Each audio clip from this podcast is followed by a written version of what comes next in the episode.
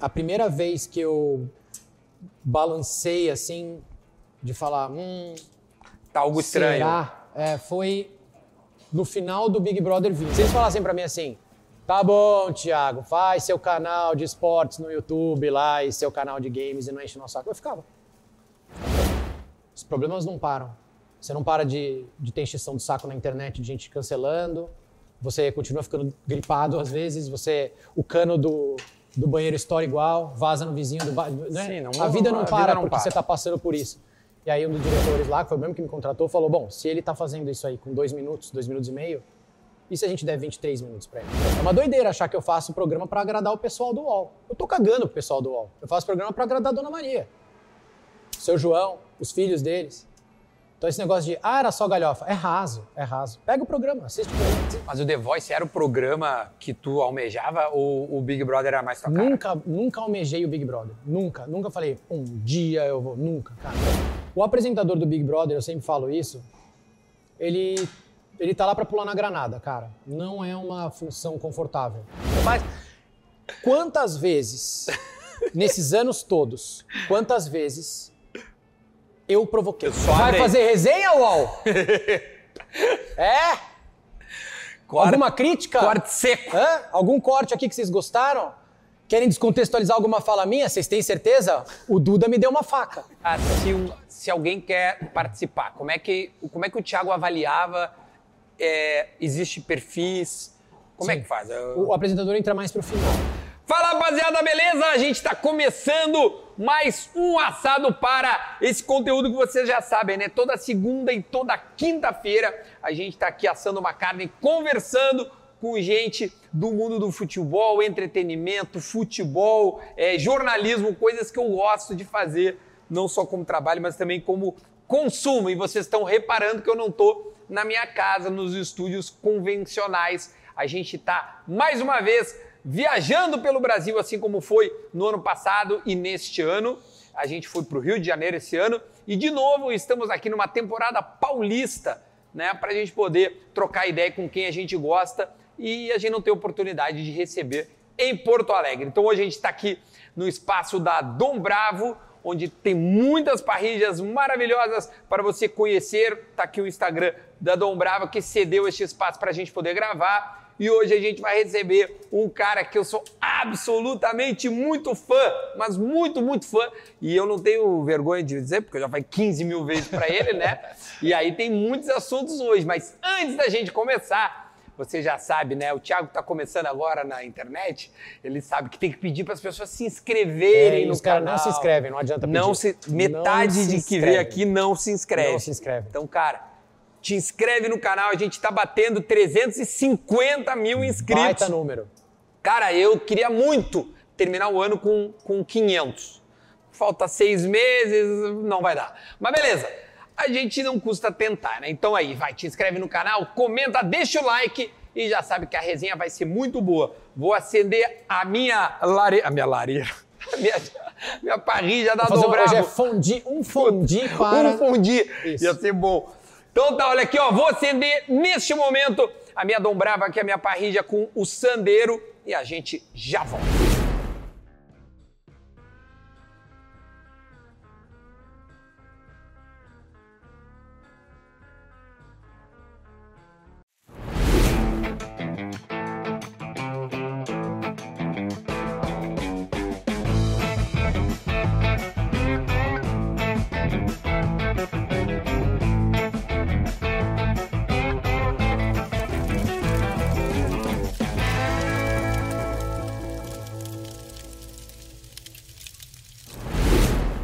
Agora sim, depois da vinheta maravilhosa que a gente fez, produziu. Produzimos vinheta, não? Pra São Paulo? Agora vai ter que fazer. Agora vai ter que fazer. É. Vamos receber ele, a lenda, o mito, o homem que revolucionou. Eu gosto de dar uma. O revolucionou o jornalismo esportivo, no qual eu sou muito. Pra mim, quadro. Thiago Life. Obrigado, Duda, pelo convite. Tamo junto. Obrigadão. Como é que tá, meu? Tamo aí, né? Finalmente. Eu te dei bolo várias vezes. Por Não motivos- foi bolo, foi. É, não tinha como. Não tinha como. dava. Eu sei E que hoje, não hoje eu consegui, cara, eu fiz de tudo pra estar aqui. Eu não gosto da entrevista, você sabe disso. Não É gosto de falar verdade. de mim. Raríssimo. Raro, porque toda vez que eu vou falar de mim dá problema. Eu fico depois duas semanas sendo atacado na internet, então não vale a pena pra mim. Mas, pô, você é muito parceiro e, eu, e você tá militando na mesma. Até antes de nós, mas na mesma luta, né? Na internet. É difícil, cara. Largar uma empresa muito grande ir pra internet e falar, não, vou sozinho. Então eu tenho um profundo respeito por quem faz isso e tamo junto. E loucura, porque é, tu, tu, tu saíste de algo que, assim, é, devido. a- Guardadas bem as proporções, bem guardadinhas, né? Eu era da filial da, da Rede Globo, né? Da RBS, sai pra fazer uma parada, mas assim, eu não tinha algo tão consolidado como ti. Tu também teve um burnout, assim Não cheguei como... a ter. Não, eu sempre me cuidei muito. Eu vi que o Marco veio aqui, né? Marco Aurélio, que é meu Sim, amigão, falou de ele burnout. falou sobre o burnout Eu dele. nunca tive burnout, mas você sente no corpo alguns indícios, sim. Você- e eu, eu me conheço muito bem porque eu tive crise de ansiedade quando eu era mais novo, tive, fiz terapia. É, sou formado em psicologia, então eu não, não exerço, nunca exerci, mas eu entendo algumas coisas. É então eu- formado também? Sou, sou, cara. Aí eu sei alguns sinais que eu falo, hum, hoje não tá legal. Uhum. Mas não foi por isso, assim. Eu acho que eu até aguentaria mais lá. Foi pela, pela minha idade, pelo fato de ser pai e por falar, cara, eu quero tentar Tempo, outras coisas. quer dizer? É, o tempo pra mim hoje é a coisa mais valiosa do mundo. É, ofereceram uma boa grana pra eu ficar, assim, bastante dinheiro pra eu ficar. Ó, Que eu nunca vou conseguir, nunca.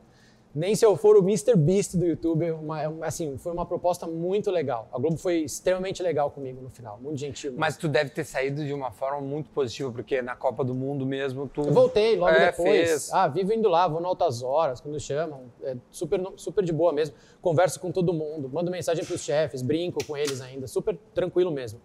É, foi um lugar que eu nasci e cresci, é, até mais do que meu trabalho. Como meu pai trabalhava lá, eu nasci mesmo e cresci na Globo. Meu pai foi trabalhar na Globo, eu tinha, sei lá, 7, 8 anos. Então eu cresci lá, pô, conheço todo mundo. Os caras que. Os motoristas que iam levar a gente pro estádio, né, no Sport TV, Uhum. tinham me levado na escola. Me conhecia de pequeno. Sério, É velho? muito louco. Então a Globo é uma casa mesmo, assim, casa de família pra mim. E a Globo é uma empresa que tem a característica das pessoas ficarem muito tempo, né? Tem. A RBS também é assim. Tipo, eu tinha vários cinegrafistas que, quando eu tava lá, já estavam há 20, 30 anos. É isso e muitos é, seguem lá, né? Então, sair é um baque, acho que também para eles, né? Muita gente. Tipo, E quando fala, alguém. É, porque. Caraca, você vai sair, mas você. E as pessoas não acreditavam, falavam, ah, vai nada. Sabe aquela coisa Tu assim? decidiu quando e como? Ahn, a primeira vez que eu balancei assim, de falar, hum, Tá algo estranho. será? É, foi no final do Big Brother 20. No Uhum. meio da pandemia, aquele caos no Brasil e no mundo, todo mundo preso em casa, minha era- esposa grávida e eu trabalhando. Então, se você lembrar com carinho, tudo parou, tava o jornalismo e o Big Brother trabalhando. É verdade. Só, não tinha mais nada na Globo. Era reprise. E a explosão do Big Brother, aquele. aquele É. Foi Foi, impressionante. cara. E aí eu, ali eu falei, foi muito desgastante. assim. Foi ótimo, foi show, amei. Sim, tu chorou na final. É, mas a gente tava exausto e morrendo de medo. A gente não conhecia a doença tão bem ainda. Sim. Tinha acabado de começar. E minha esposa grávida, e ninguém sabia, né? Não tinha contado pra Caramba, ninguém. velho. Quando o negócio da pandemia explodiu e falaram, não, vamos trabalhar, foi aí que eu sentei meu chefe e falei, eu tenho uma, tenho uma coisa pra contar pra vocês que ninguém sabe, só eu e minha esposa. A gente tá grávido. E os caras, pô, parabéns. Eu falei, sim, mas... E agora? E o começo agora? da pandemia, se eu pego e se eu passo pra ela grávida, ninguém sabia. Ah, Sim, a gente grávida- não sabia não, nada. a gente não usava máscara no começo, porque a OMS não deixava. É. Então, quando terminou, eu tava tão exausto que passou pela minha cabeça, mas eu não contei pra ninguém, não conversei com nenhum chefe a respeito, nada. Porque eu falei, cara, eu tô muito cansado, talvez seja isso. Vou esperar um tempo passar. Só que aquele negócio foi, começou a germinar na minha cabeça. E aí, em outubro, eu tenho uma conversa com a direção da Globo por causa de renovação de contrato. E eu falei pra eles, pro, pro diretor geral na época, eu falei, e se eu sair? E não de jeito nenhum, não, não, não, não, não. Aí me dissuadiram da ideia. E eu esqueci. Aí eu fiz o. Falei, vou fazer mais um, vou fazer o Big 21, Uhum. que estava ainda no meu contrato. Ia terminar só no final de 21 o meu contrato. Falei, cara, vou, vou fazer. E Tu falaram tava assim, fazendo teu contrato por ano. era, eu, tinha, eu tinha. Não, é porque ia, ia acabar, então eles já estavam no Sim, processo de renovação. Em 20 terminou, pelo que tu falou. E renovou-se por mais um ano. Não, não. Era. Já tinha. Ia acabar no. no- logo ia acabar depois do 21. Mas Ah, eles já. tá, eles pra anteciparam, adiantar a entendi. conversa, é. Mas aí eu não, não fiz nada. Mantive o mesmo salário, tudo igualzinho. E aí no 20, eu, eu achava que o 21 ia ser maior que o 20 mesmo. Falavam, não, vocês nunca mais vão conseguir repetir o, o sucesso que foi o, o 20. Eu falava, cara, o 20 é. O 20 arrumou o terreno pro 21, o 21 vai ser porrada. E foi, né? Ah, o- o- só pra relembrar, o 20 é o, é o que tá todo mundo que é o do Prior, o da Manu Gavassi e tudo mais, do bilhão. né? É. E, É isso aí, e aí veio. pela Thelma, tem a Rafa Kalimann, Isso. Aí veio o 21, que 21. é o do Nego Di, que, que é- Nego Di tava lá, Carol Conká, Carol Conká. Lucas, Rodolfo, Caio, É, Juliette foi muito venceu, forte também. Gil do Vigor. Gil. É, Então tá. foi uma baita Não, esses paulada. dois foram muito sinistros. Muito sinistros. Muito. E aí no 21 ainda surgiu uma notícia completamente falsa de que na hora que tava o auge da- do, do caos da Carol com Caco Lucas, que eu falei que eu tinha pedido para sair porque eu tava desgastado. Lógico que não. Fake news. Claro que é fake news. Imagina se eu, no meio da temporada falar, tô desgastado, quero ir embora. Vou largar. Lógico que não, pô. Óbvio que não. Imagina. Nunca. Aí terminou o 21, sucessão. Aí eu comecei a pensar, falei, o que, que eu quero fazer da minha vida? Cara, isso e aquilo. Aí eu fui viajar com a minha esposa, com a minha filha.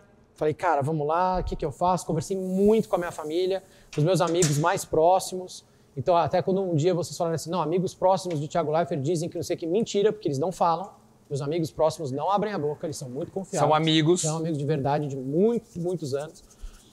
E aquilo foi crescendo, eu falei, tá, então eu vou, vou sair. Eu vou sair e eu quero fazer outras coisas, quero brincar na internet, quero falar de videogame, quero me fo quero focar e quero descansar um pouco, porque eu tô muito cansado, já eram 16 anos de porrada, trabalhando muito.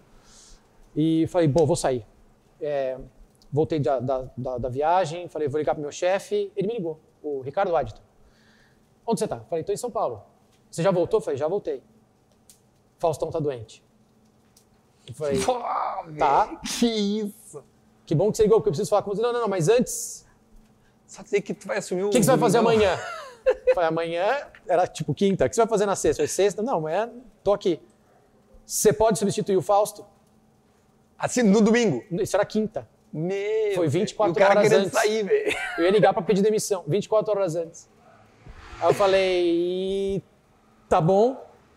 Você precisa de alguma coisa? Eu falei, cara, eu sei, eu conheço o programa, eu assisto o programa desde pequeno, eu sei exatamente o que fazer. Eu só, vídeo cacetado, acho que eu não consigo. Eu posso chamar o Ed Gama, o humorista, para me ajudar, porque ele Sei, imita o. Fausto, vai ser engraçado no final? Pode. Eu falei, então tá, então conta comigo, amanhã eu tô lá. Aí eu tava na casa da minha mãe, no estacionamento, eu subi, rindo pra caramba, porque eu falei, Sim. cara, que doideira é, É a vida, histórico, não sei né? quê. O cara. E aí, não pude contar pros meus pais. O que aconteceu? Ah, eu falei, é? eu não posso falar. Não Ainda podia posso. contar? Não, ainda não posso falar. Vai que profissionalismo, Tia. Não, eu sou Parabéns. muito bom de segredo, cara, não posso falar. Aí, cara, foi passando o tempo, aí começa a ligar jurídico, não sei o quê, eu falei, pera só um minutinho. O Faustão tá doente? Quanto? Olha, tá sangue- isso aqui foi minha filha, tá? Olha, Pegou olha a unhada que eu tomei da minha filha aqui. Tá louco. Bebê tigre, cara. O homem dá o sangue pelo Meu assado. Deus, minha filha. Aí eu falei, tá bom, mas eu tá- preciso falar com ele. Aí falei com ele, ele deu a benção, falou, pode ir. Mas você pode ver que no dia eu não postei nada, eu não fiz nenhum alarde, nada, porque, cara, ele tava doente. pô. Que doença era? Desculpa. Ele, não- eu não sei, ele teve, eu não sei se ele teve uma crise renal, alguma coisa, mas ele ficou internado um tempo, assim, doente mesmo, tava no hospital, tava não, internado, tava não, fraco. não tinha como fazer. Não era uma coisa do tipo, tô gripado aqui em casa, vai lá você. Não era isso, ele tava doente mesmo, sabe? Aí, aí fui lá na sexta, fiz o, o, o programa, ainda combinei com a equipe dele, falei, cara, não muda nada. Me dá aquele papelzinho que ele segura aqui no. Sim, é no uma microfone. nota fiscal. Você vai chegar Faz lá. exatamente do jeito dele que eu. Tem alguma coisa escrita naquele papel do Tem, Faustão? tem um tamanho certo, tem uma letra certa. Mas é uma tudo- letra datilografada ou Não, é a é caneta? no, no computador, eles imprimem no- do jeito certo e ele faz as anotações dele. Mas fizeram exatamente igual pra mim. Então eu simplesmente entrei lá e pilotei o carro. Isso Foi é muito muito, legal, foi super divertido. Aí terminou, eu falei, bom, agora eu vou. Que o Luciano já, já ia assumir, já tava certo que era Sim, Luciano, já era tudo- ele o tudo bem. substituto. Aí eu falei, bom, então agora eu vou aproveitar pra comunicar minha decisão. Aí toca o telefone de novo e fala: Ô Faustão, vai pra Band. Bah! É. E eu vou pra casa. Falei, então você vai. Você vai ter que fazer o domingo. Falei, não vou, não vou, não vou fazer. Imagina. Não, tem nada a ver. O programa chama Domingão do Faustão. Não tem sentido nenhum ele sair e eu, e eu ficar no lugar dele. Eu falei com o Fausto, falei, não vou fazer isso, cara. Aí a gente negocia, negocia, e eu não, não, eu não queria. Eu falei, não vou fazer, não vou. Aí os caras, não, mas foi super bem. Eu falei, dane-se, eu não quero, é dele o programa, meu. Isso é problema de vocês, vocês são gigantes, aí vocês se entendem. Eu sou um pequenininho aqui, não, não, não, não nem, nem pensar. Aí a gente chegou num acordo. Eu falei, eu faço então a super dança dos famosos. Porque tinha patrocinador até o final do ano, não podia rescindir contrato, era um problema muito comercial muito grave. E eu falei, eu apresento então a super dança dos famosos. Ah, mas se a gente colocar vídeo cacetado. Não vou fazer vídeo cacetado no final, não vou. Aí depois eles arrumaram, colocaram dois humoristas, colocaram a Dani lá pra fazer É, também, isso. né? É o Helder. Mas eu só fiz a super dança.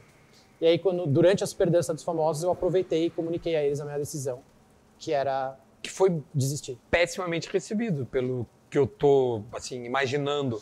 Foi um choque para eles todos, eles não acreditavam, ninguém queria acreditar, eles achavam que ah, era dinheiro, ofereceram bastante. Não era. Eu falei, não, não é isso. Não. Eu quero ficar em casa com a minha filha e trabalhar na internet, fazer outras coisas que vocês não deixam. Se eles falassem para mim assim, tá bom, Thiago, faz seu canal de esportes no YouTube lá e seu canal de games e não enche o nosso saco, eu ficava. Eu ficava. Cara, é a mesma coisa aqui, ó. É a mesma coisa. Igual. Igual. Eles não conseguem entender. E aí a gente sai e faz. A gente não, né? O Thiago ainda apresentou no Domingão do Faustão. Mas vem cá, de, de, deixa pra. Aí, aí tá, beleza, saiu. Eu tô começando sem ordem, né? Não tem Aí eu muito- avisei na Ana Maria, eu fui na Ana Maria e comuniquei. Daí eu escrevi uma cartinha junto com a Globo, comuniquei na Ana Maria Braga. Isso E era, aí? sei lá, comecinho de setembro. Tia, como é que é o ponto só que tu gosta? Ao ponto. Ao ponto. Ao ponto. Não sou igual o Renato Gaúcho, não. Não, o Renato ele estraga a carne. É, daqui lá estraga a carne mesmo. Ao ponto pra, pra mim tá bom. Tá. Aí E então, eu fui na Ana Maria, isso era comecinho de setembro. Comuniquei, já tava me preparando, falei, então vou cumprir meu contrato, vou fazer o The Voice Brasil e vou embora. E aí, 20 dias depois, minha filha foi diagnosticada com, com câncer na, numa quarta-feira. Eu tava indo pro Rio na quinta-feira de manhã gravar, e era quarta tarde. E a gente foi aí atropelado por todos os acontecimentos e eu tive de sair antes. Aí eu fui arrancado mesmo nesse final do meu contrato, que tava tudo acontecendo na minha vida sempre do jeito que eu quis, eu sempre fui muito feliz, sempre tive muita sorte e um dia a vida aponta para nós e fala: "Só um minutinho.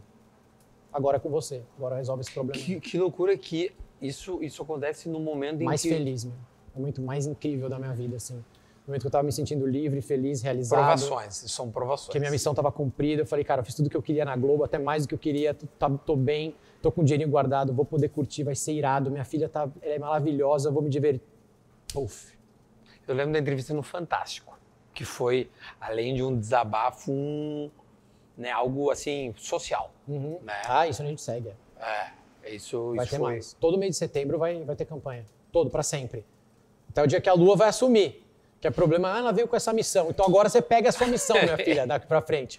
Mas por enquanto a gente vai fazer todo mês de setembro. Uma parcial, as coisas evoluíram positivamente, né? É muito difícil de dizer, porque essa doença é muito traiçoeira, ela vai e volta. E a gente tem que respeitar o adversário. Ele é muito perigoso, muito, muito perigoso. A qualquer momento ele pode decidir que ele não gosta mais do remédio e que ele é do mal. Mas hoje o remédio está ganhando o jogo. Hoje o remédio tá, tá bem, tá indo, tá indo e, mas ainda não, não acabou. Já tamo no- a gente, eu tô gravando aqui com você, entrando no vigésimo mês de tratamento. Um, um ano e oito meses já. E é E é punk. Porra, não tem nada. É muito. Muito difícil, cara. É porque as pessoas imaginam que se tu parou de falar de uma forma mais frequente, as coisas melhoraram, mas Não. nem sempre. A gente teve. Ela fala, ah, tem altos e baixos, pouquíssimos altos, tá? Muito baixa, muitas vezes. Uma doença que derruba. E o mundo não para, né? Os problemas não param. Você não para de, de ter encheção de saco na internet, de gente cancelando. Você continua ficando gripado às vezes. Você, o cano do, do banheiro estoura igual, vaza no vizinho do ba- né? Sim, não- a vida não a vida para não porque para. você está passando por isso. E a soma de todas as coisas, cara, é muito frustrante assim. Foi por isso que logo depois eu não pude narrar a final da Copa, né? Porque a gente teve que, que ir com a Lua pro hospital naquele dia. É, e ali foi gota d'água pra mim. Eu tinha trabalhado muito no ano passado. Fiz YouTube, fiz Amazon, fiz Sim. a Copa, fiz coisa pra caramba. Não parei pra não ficar louco, né? Mas aí quando eu não pude fazer a final, que ela, ela tinha quimioterapia no dia da final, ali eu parei. Aí eu falei, agora eu vou parar. Eu parei quatro meses. Eu voltei já junto com você lá no Três na área aqui, eu tava nos Sim, Estados quando Unidos. nós fizemos lá. Mas eu dei uma, aí eu dei uma parada, porque senão eu ia, eu ia surtar. Já não tava mais dando, não, tava, não tô aguentando. Eu sou, eu sou, falam que eu sou nervoso, mas eu não, eu não, não sou injusto, eu não desconto em ninguém, eu não brigo com ninguém. Quando eu tô muito Mas nervoso. tu canalizou no trabalho, né? E numa porta lá de casa também, que eu arregacei na porrada um dia. que vergonha falar isso. Mas um dia, cara, que ela tava um- numa baixa do tratamento e ela tava em sofrimento naquele dia específico. E é muito ruim de ver, né? Ah, uma Quando criança. você- é, e ela tava sofrendo. E ela é forte, ela não reclama. Então, quando ela, se ela tava em sofrimento ali, foi. Aí eu arregacei uma porta lá de casa, mas já consertei. Mas eu descontei numa porta. Não desconto nas pessoas, eu descontei na porta, entendeu? E foi, foi um dia, dia difícil. Até que a gente aguentou bem, meu, porque, pô, nós temos plano de saúde, nós temos dinheiro, nós temos uma estrutura familiar muito boa, nós temos amigos, nós temos um puto hospital. E, infelizmente, não é a realidade, assim. A maioria das pessoas passa por isso às vezes sem ter um pau pra dar no gato. Então, eu sou muito fã de, de quem tem filho com câncer lá no GRAC, porque, porra, maluco, Ah, velho. não é. É um negócio sinistro mesmo. Ah, cara, aí eu te perdi da, da- de canalizar e é surpreendente. Hoje tu faz o que tu ama, né? O que tu gosta, Isso. o que tu tá afim. É isso aí. Cara, hoje eu tô afim. Então tu diz não pra entrevistas, diz não pra convites e diz sim pra coisas que parecem pequenas, como Exatamente fazer um. isso. né? Exatamente essa sensação, é isso aí. É, tipo, e aí, e aí como é que é ver é, as pessoas não entenderem a, assim... Porque assim, quando tu sai do Globo Esporte, Uhum. né, eu acho que tu entende bem. Você é, tem uma faca aí, corta esse queijinho corta esse queijinho. Eu tô com fome, cara. é, Se não, gente- eu, eu falei, se eu não fosse assado, eu não vinha.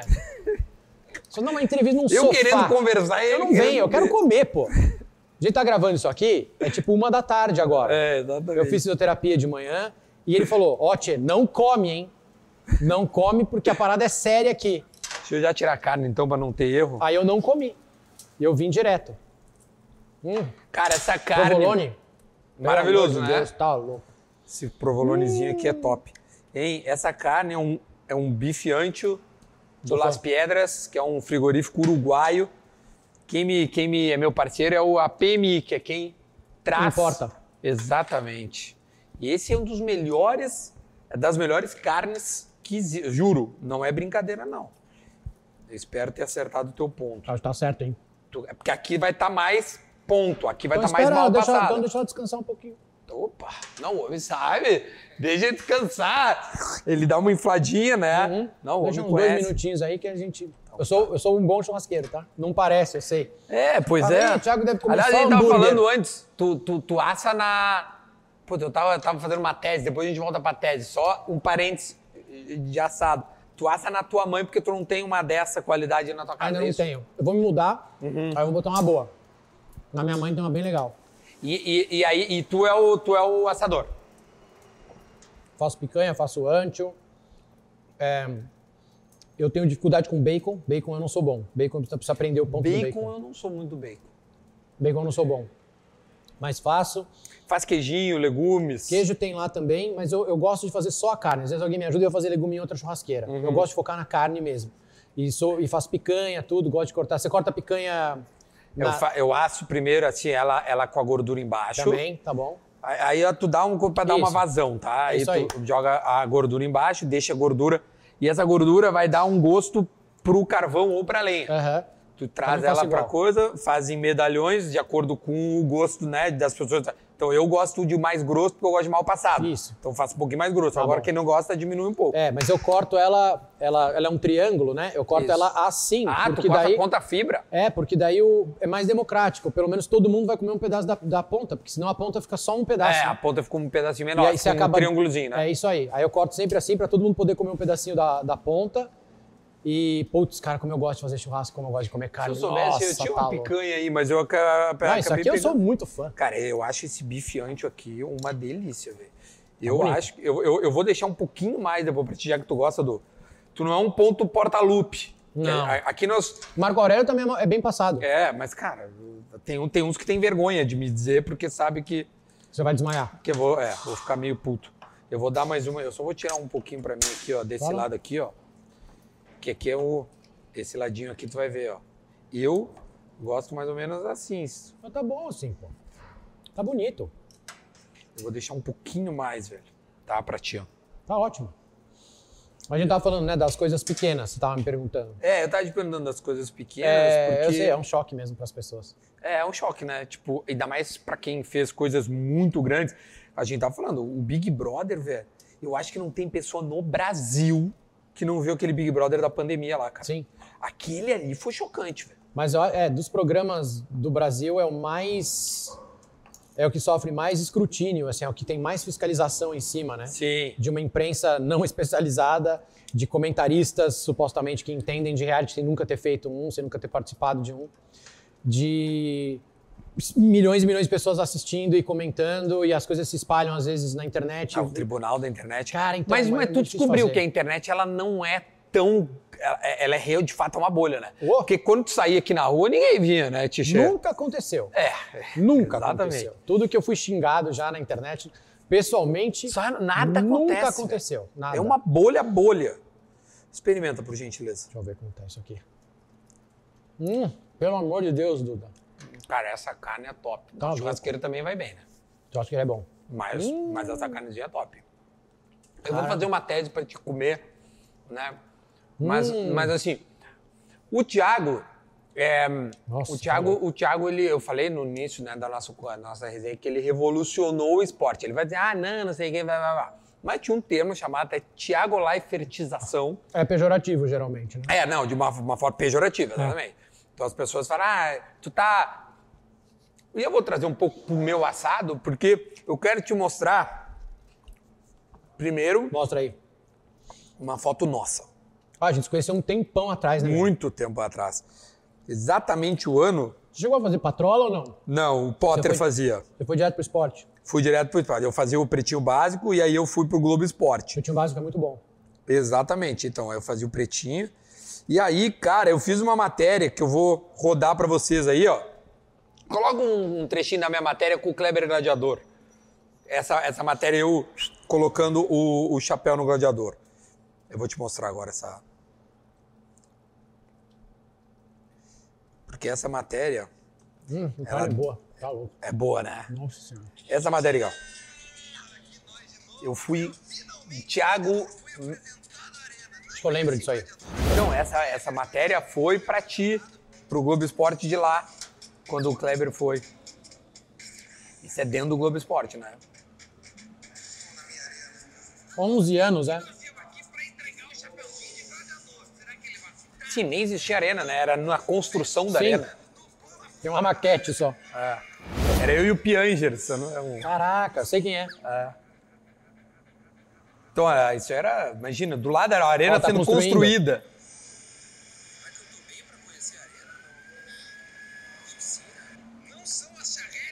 Fez harmonização? Não. Tô brincando. Cara, faz isso aí em 2012, né? Cadê o Kleber? Vamos ver.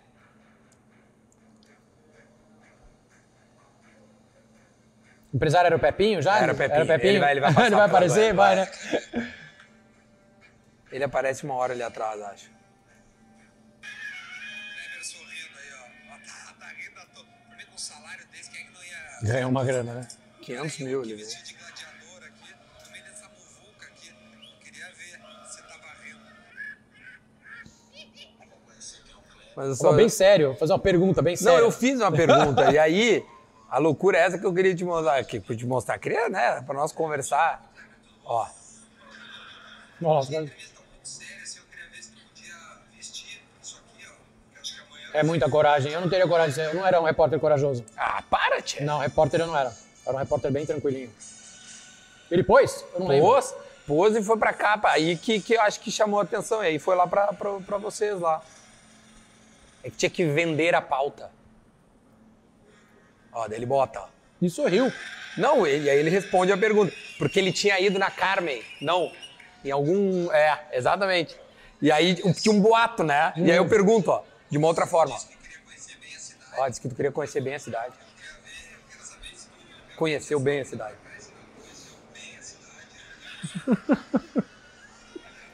ó, daí ele responde.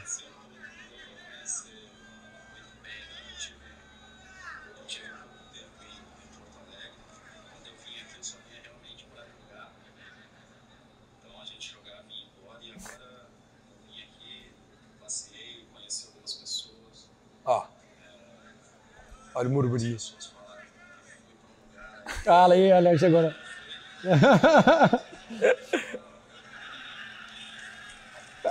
Agora ele coça a cabeça. Será que eles acreditaram? Olha ele, ó. Ai, será que colou? Será que colou? Será que deu certo? Muito bom. Enfim, é isso aí. Mas eu ia te dizer que esse estilo de fazer é, jornalismo, que eu, que, né, que, eu, que eu sou 100% fã e, e adepto, né? É, surgiu como, assim? Foi tua- uma escola americana já que tu... É. Ah, foi, foi lá. Eu, meu pai, por trabalhar em televisão, em casa, a gente sempre teve TV a cabo. Quando TV a cabo ainda era uma ideia distante para a maioria das pessoas. Tinha um negócio aqui no- em São Paulo da Jovem Pan, que era tipo uma anteninha, o HF, assim, uma anteninha que parecia um, um E. E a gente tinha. E minha mãe sempre deixou ter televisão no quarto. Minha mãe não fala daquela, não pode ter televisão no quarto, não pode jogar videogame. Minha mãe falava, "Ah, faz o que você quiser. Quer tomar refrigerante na mamadeira? Toma refrigerante na mamadeira. Faz o que você quiser. E, cara, eu, eu tinha ESPN americana no meu quarto, moleque, 11, 12 anos. Referência total da ESPN. E passava, pô, Sport NBA, Center, NBA. NBA, os intervalos, como não tinha anunciante no Brasil, passava só as vinhetas que eles faziam, Foda. de top 10 de não sei o quê, de bloopers. E Ah, legal, aquelas, cara. Aquela, cara, aquelas edições de futebol americano com NFL Films. E eu falava, mano, esporte é isso aí, pô. Mas com quantos anos tu tinha? Eu tinha 11.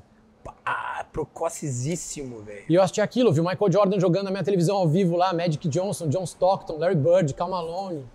É, pô, futebol americano, Emmett Smith. Putz, é, quem mais?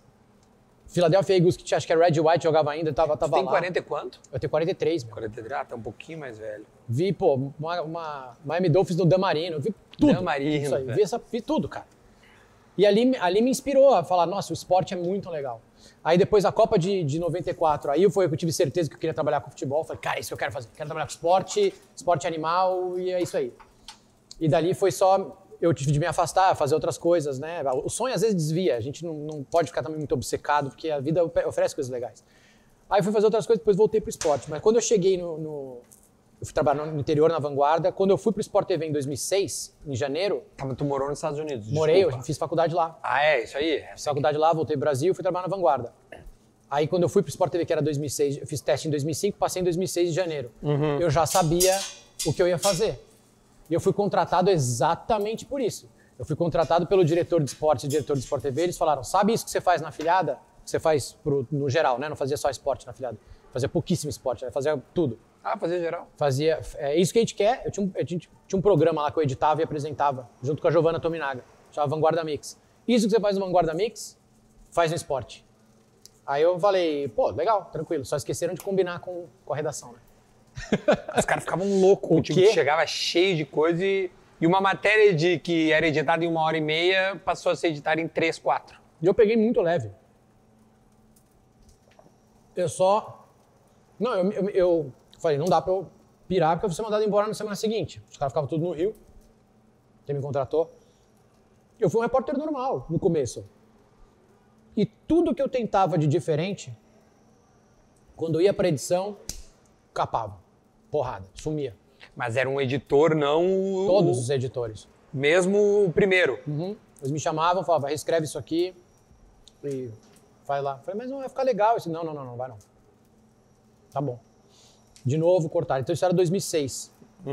E eu aguentei um ano e meio nisso. Só tudo que eu fazia estava errado. Só cortando. Lenha, eu parei de assistir. Eu entregava a matéria ali, o off lá, gravava e ia embora. Não, nem via no ar. Tem muito repórter que tem o negócio do ego, né? De olhar. Eu nunca tive, nem olhava, nem gravava passagem. Eu não gostava de aparecer. Eu gravava e ia embora. E, cara, só. E às vezes. Aí teve uma vez que.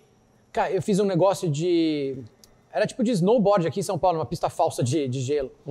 E aí alguém viu, aí o, gera- o cara do. O diretor lá do Rio viu e falou: Ah, você tava só no local? Bota no GR Rede. Aí repetiram no GR Rede. Aí foi pior, porque gerou mais ciúme ainda no, no Globo Esporte Rede.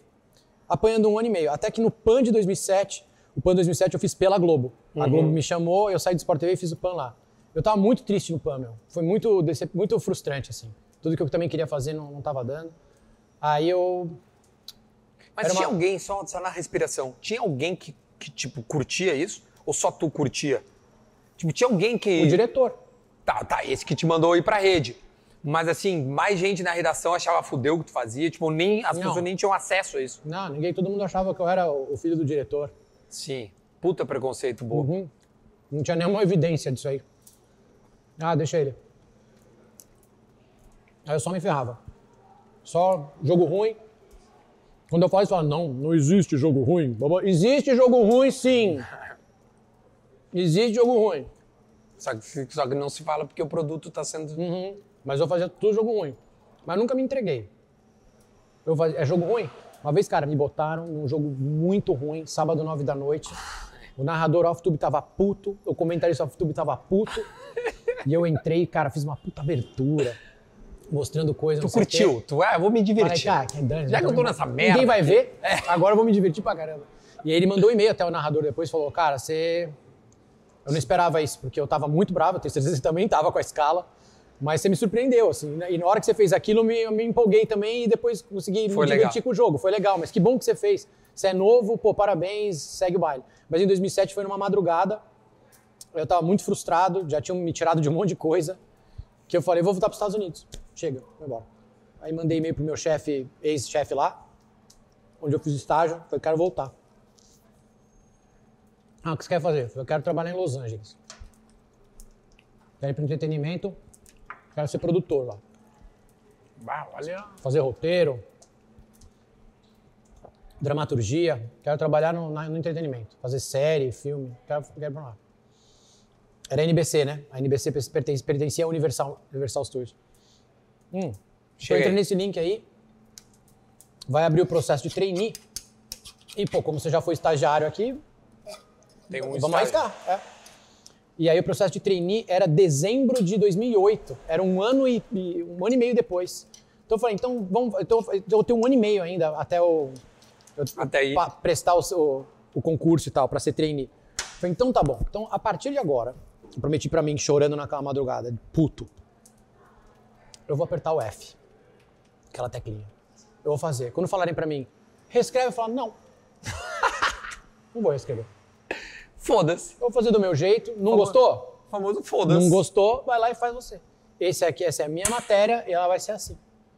E aí eu comecei e até que um dia caiu numa ilha de edição que tinha uma pessoa chamada Renata Kulpen editando, com um editor chamado Rogério Litvok, que a gente conhecia como Zidane, e eles olharam aquele texto e falaram, hum, legal, vamos dar uma bagunçada nisso aqui. E pum, foi pro ar no SPTV, que tinha um bloco local de esporte no Sim. SPTV. E falaram, pô, legal. Aí, aí depois mais uma com eles e, pô, legal. Aí, aí os caras começaram, os jornais começavam a pedir, não, a gente quer o Thiago. Não, a gente quer o Thiago, o Renato e o Rogério. Não, não, não, deixa eles fazerem. Pô, aí começou a bombar. Aí começou. 2000, e essa já era 2008, comecei em 2008. Começou a bombar, bombar. O Tino e a Glenda estavam apresentando o Globo Esporte Rede. Lembra que estava em rede? Tava no Brasil Sim, inteiro. aham. Isso, depois que eles regionalizaram. Exato, tava no Brasil inteiro. Comecei a meter matéria, meter, meter, meter. Aí o chefe de redação chega pra mim e fala assim: Cara, vocês estão voando. E o vocês. São Paulo indo bem. Era São Paulo? São Paulo, é, é, eu fiz até a matéria do, do São Paulo campeão, do Hum, tricampeonato. Era campeão brasileiro. Ah, pô, tá indo bem, tá legal pra caramba. Vocês três estão voando. Eu vou separar vocês três. Eu falei, mas como assim? Ah, é inacreditável. Não, que senão não dá, porque o vício de. Eu Falei, tá, mas tá indo bem. Não, separaram. Eu falei, então tá bom, mas eu não vou mudar, eu continuei fazendo. Aí foi indo, foi indo, É foi indo. inacreditável O GE Rede, obviamente, fracassou, porque o esporte é, é local. É local, totalmente local. O pessoal do Rio Grande do Sul, Não quer saber do Flamengo, do com São Paulo, a do razão, Palmeiras. quer saber do Grêmio e do Inter. É óbvio. Com toda razão. De vez em quando, uma pitadinha de juventude É, de Brasil, Caxias, de Brasil de Caxias, e Pelotas. vamos lá. Mas é do jogo, Pelotas, é é torcida maior. E aqui a galera quer saber do Corinthians, São Paulo, Palmeiras, do Santos. Então, quando eles foram regionalizar o, o esporte em janeiro, eu já era um repórter que estava fazendo muita coisa legal. E aí um dos diretores lá, que foi o mesmo que me contratou, falou, bom, se ele está fazendo isso aí com dois minutos, dois minutos e meio, e se a gente der 23 minutos para ele? Aí vai, vai Vamos ver o que revolucionar. acontece. E foi assim que me deram E, e, na- e na 23 tua... minutos e 9 segundos. E, e, esse bruto, esse gera o líquido. Isso é o, é o bruto. É o 9, bruto. 9 segundos é vinheta, então é 23 minutos. Tá, e o líquido disso sobrava quanto? Porque é muito comercial. Não, 23, 23 de arte. 23. Ah, 23 de dava pra, dava pra. Dava pra brincar com 23 minutos. Isso, Globo E, a- e aí tu, e aí tu passou a, a, a, a- a fazer um top-down do programa. Rapaziada, o nosso programa É. é assim que funciona. E aí surgiram outros caras muito bons. Então, aí me nomearam editor-chefe em dezembro de, de 2008. Eu fui pra Olimpíada, voltei da China, tudo. Me botaram de editor-chefe. É, foi a piada do- da redação, ninguém levava a sério. Todo mundo achou que ia dar errado. Ninguém abraçou a causa, óbvio. Um dos repórteres mais importantes lá me chamou no corredor e falou: Olha, tá todo mundo rindo da sua cara. Eu até admiro pela sinceridade.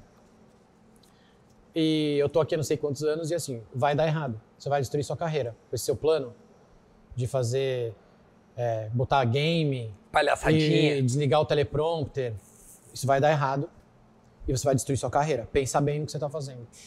Onde é que tá esse cara? Não sei falar o nome. vocês, são- vocês vão identificar quem é. Eu falei, fica tranquilo que Ele apresenta fantástico. fica tranquilo que vai dar certo. Eu não, tô não tenho a menor preocupação. E sim, tô botando minha carreira em risco. Ninguém vai, vai assumir a- essa bronca. Se der errado, vou falar, ai, obrigado. Foi muito bom enquanto durou, mas por aqui, por favor. Vai lá pegar dois carimbos no RH. Você tá com sua carteirinha do plano de saúde aí? E eu, ia ser isso, eu sei que ia. Mas eu já sabia o que eu queria, cara.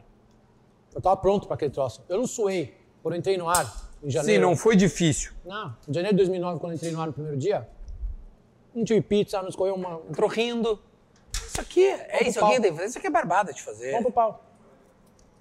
Eu sei o que eu tenho que fazer. Aí, claro, teve os problemas do começo. É, UOL, Folha de São Paulo, Estadão. Pá, Pau, pau. pá, pá, pá. Se a rede social fosse tão grande em 2009 Como como ela é hoje, eu tava morto. Morto. Porque as pessoas não gostam de mudança. Essa Não. é a real. Nunca gostaram, nenhum humano gosta. Né? É, é, e eu não tô colocando política, tá, gente? É só um mudar e aí tu é uma foi uma mudança de paradigma. Isso, puta, esse é foda, velho, mas não tá dando certo, não muda. Aí porrada, porrada, porrada, porrada, porrada. Mas é aquilo, tem os críticos, tem a internet e tem a vida real. E a vida real era muito diferente. E tem o tal, tal do Ibope. O Ibope subindo, a coisa começou a dar certo, as pessoas começaram a reparar, a concorrência começa a se mexer, porque tava dando X, começou a dar 2X, aí as pessoas começam a ir, meu Deus, tem alguma coisa lá. Aí começa a chegar pedido de entrevista, aí começa a subir, começa a, a- a sair, aí quando os repórteres vão no estádio, eles voltam e falam assim, meu, todo mundo queria dar en- entrevista, todo mundo queria mandar um recado, todo mundo tá mandando beijo pra você, pro Caio. Falei, então, it's happening, tá acontecendo, vamos seguir. E eu mandei um e-mail pra essa galera que duvidava, no dia 31 de dezembro de 08, 10, 12 dias antes da estreia. Falei, no, em dezembro do, do ano que vem, vai ter TCC falando da gente, vocês vão estar muito mais felizes e realizados, o programa vai estar bombando e a gente vai botar esse programa no trilho. Porque, vamos ser honestos, tava perdendo pro Pica-Pau, tava perdendo pro Chaves, tomando pau de todo mundo. Tá falando do Globo Esporte de São Paulo, só É, pra apanhando. contextualizar. E foi, deu certo, cara. Aí fiquei lá sete anos, né? Seis anos e meio, acho. Sim, mudou completamente a maneira de se fazer, eu acho. A maneira de se cobrir esporte no Brasil. Porque a Globo, obviamente, ela é a maior TV disparada. E aí algo começa lá. Acho que hoje não daria tanta repercussão, não sei se concordam comigo, porque se que- descentralizou de uma forma Também. muito grande. Mas a audiência do Globo Esporte hoje não tá muito diferente do que ela era. Não, não, não perdeu tanto quanto. Não, mas acho que mudou. Agora é muito mais, Não, mais é, dona de casa. Eu Mas acho é que, não é a gurizadinha. Mas era, não, comigo era dona de casa também. A Era que dona de casa? Isso. Uhum. A gente que atraiu a galera. Quando eu peguei a pesquisa, era 52, 48. 52% mulheres, 48% homens, majoritariamente mulheres 50 a mais. Isso aí, é. É. Quando eu tava lá, eu lembro que me diziam isso. Mulheres 50 a mais, tá? É. E a gente, você vai atraindo novas pessoas que começam a mudar o horário da escola ou chegar mais cedo e ligar a televisão, coisa que elas não faziam, para assistir ao programa, por, por sua causa, por causa do, do- do editorial que você estava fazendo lá, por causa da edição dos meninos lá, dos repórteres, tudo. Então a gente conseguiu fazer, meu. E deu muito, muito certo. Só que a, a tal da lifertização que você falou, que usam de termo pejorativo, eu acho que existe também uma, uma, um julga, uma avaliação muito rasa e que vem de pessoas inteligentes. Então, quando uma avaliação rasa vem de uma pessoa inteligente, ela não é rasa, ela é proposital, ela é maldade mesmo. Que é falar, ai, galhofa. Ai, galhofa. É, a gente fez mais de 700 programas. Né? Mais de 700? Muito mais. Pô, 702 anos. Mais de se mil for e tudo, cem, é, 300. A gente fazia 52 semanas. Bota cara, 7 seis- vezes 3. A gente fazia tre- mais de 300 programas por ano. Então, do 7 vezes 3 foi Imagina, 7 foi anos. 1.800 programas. É muito injusto e raso falar que, ah, galhofa. Muito raso, muito raso. Era bem mais do que isso. A gente fez muita gente se emocionar, a gente fez muita gente chorar, A gente bateu muito no Corinthians quando o Corinthians matou uma torcida do Corinthians, né? A torcida organizada matou uma criança em, na Bolívia. A gente olhava e se perguntava: é engraçado? É dramático? É suspense? Ou é notícia? E a gente fazia de acordo. A gente nunca vendeu o Neymar pro time errado. Eu não colocava diz jornal no ar. Eu não colocava boato no ar. A gente fez um trabalho jornalístico muito mais sério do que todo mundo que criticava a gente e vendia o Neymar pro Bayern de Munique, pro Real Madrid, a gente não. A gente fazia muito, a gente era muito bom no que a gente fazia. A gente tinha repórteres muito sérios e a gente só fazia um programa que tinha entretenimento porque a gente tinha um público que precisava disso. Então, assim, talvez não seja para os caras da velha guarda, ok, mas ele não tem a inteligência de entender que o programa não é para ele, que eu estou falando que meu, meu público não é ele. É uma doideira achar que eu faço um programa para agradar o pessoal do UOL. Eu tô cagando pro pessoal do UOL. Eu faço programa para agradar a Dona Maria, o seu João, os filhos deles. Então esse negócio de, ah, era só galhofa, é raso, é raso. Pega o programa, assiste o programa. Pega os 1.800 programas, faz um estudo, vê lá se era só galhofa. Vê quantas vezes tinha Qua- galhofa. Quais que mais te marcou, assim, que tu te lembra que foi muito foda, assim? A gente, a nossa cobertura do Santos, quando tava com o Neymar Gans fazendo dancinha, foi muito boa, muito acima da média, porque a gente não criticava as dancinhas. E o, o vídeo que a gente fez, que a torcida do Santos certamente vai deixar um comentário aqui embaixo que vai lembrar, que chamava A Última Dança, muito antes do documentário do Michael Jordan, a gente usou The Last Dance, que foi a última dança quando eles ganharam o Campeonato Paulista. Aqui, aquela reportagem Contra o Santo André, é um clássico. passe de foi, letra? é um clássico. Aquela reportagem é um clássico. Porque lá é galhofa. Dá uma olhada lá, ver se é galhofa. A gente fez uma final também, Santos e Palmeiras, de Campeonato Paulista, que a gente acompanhou as famílias em vez dos jogadores. E quem narrava o VT eram as famílias. Então era o gol do Robinho, a, a menina falava, a mulher falava, olha, eu sou a mulher do Robinho, não sei o quê. Foi gol do Madison, sei lá quem fez gol, era pênalti, goleiro. A família narrava o, o jogo. Muito foda. Era de chorar. Os jogadores tiram com a gente no, no estúdio e choravam. Isso é galhofa? Isso é ruim? Nossa cobertura em Oruro, com o Mauro Naves lá o tempo inteiro, mostrando quem foi preso, não sei o quê. Foi, a gente fez, a gente zoou. A venda do Neymar foi o Globoesporte.com e o Globo Esporte que deram a venda certa. Tava todos os jornais de manhã falando assim: representante do Barcelona se irrita e vai embora. E eu botei matéria no ar do Mauro Naves com representante do Barcelona aqui, ó. Pá, pá, pá, pá, entrevistando o cara. Isso é galhofa? Então dá uma olhada antes de falar. Isso é besteira, tá errado. Quem que surgiu desse, assim, dessa época, vamos dizer, dessa excelente fase que, que tu te orgulha de ter revelado? Gui Pereira. Guilherme Pereira. Hoje está na entrevista no Djokovic, está na França, é, vai ficar lá durante a Olimpíada, fez Fórmula 1, fez Copa do Mundo.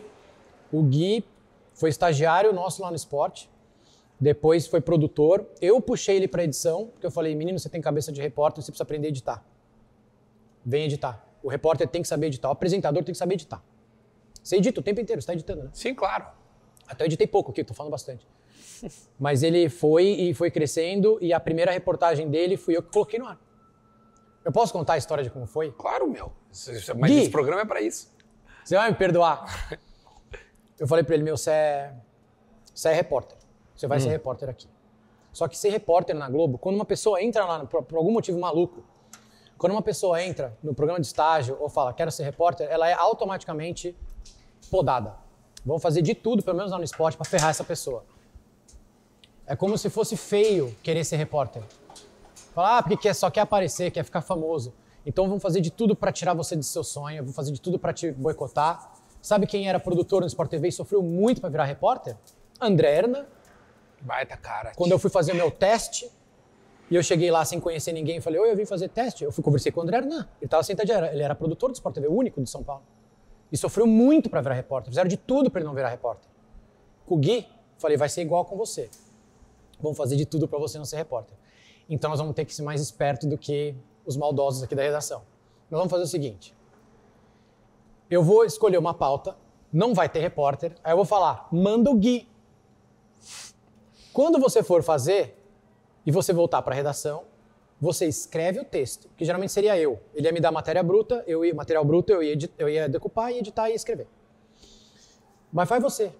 Chega, decupa, escreve uma matéria, entra na cabine em segredo, grava um off e bota na minha mesa. E não deixa ninguém ver.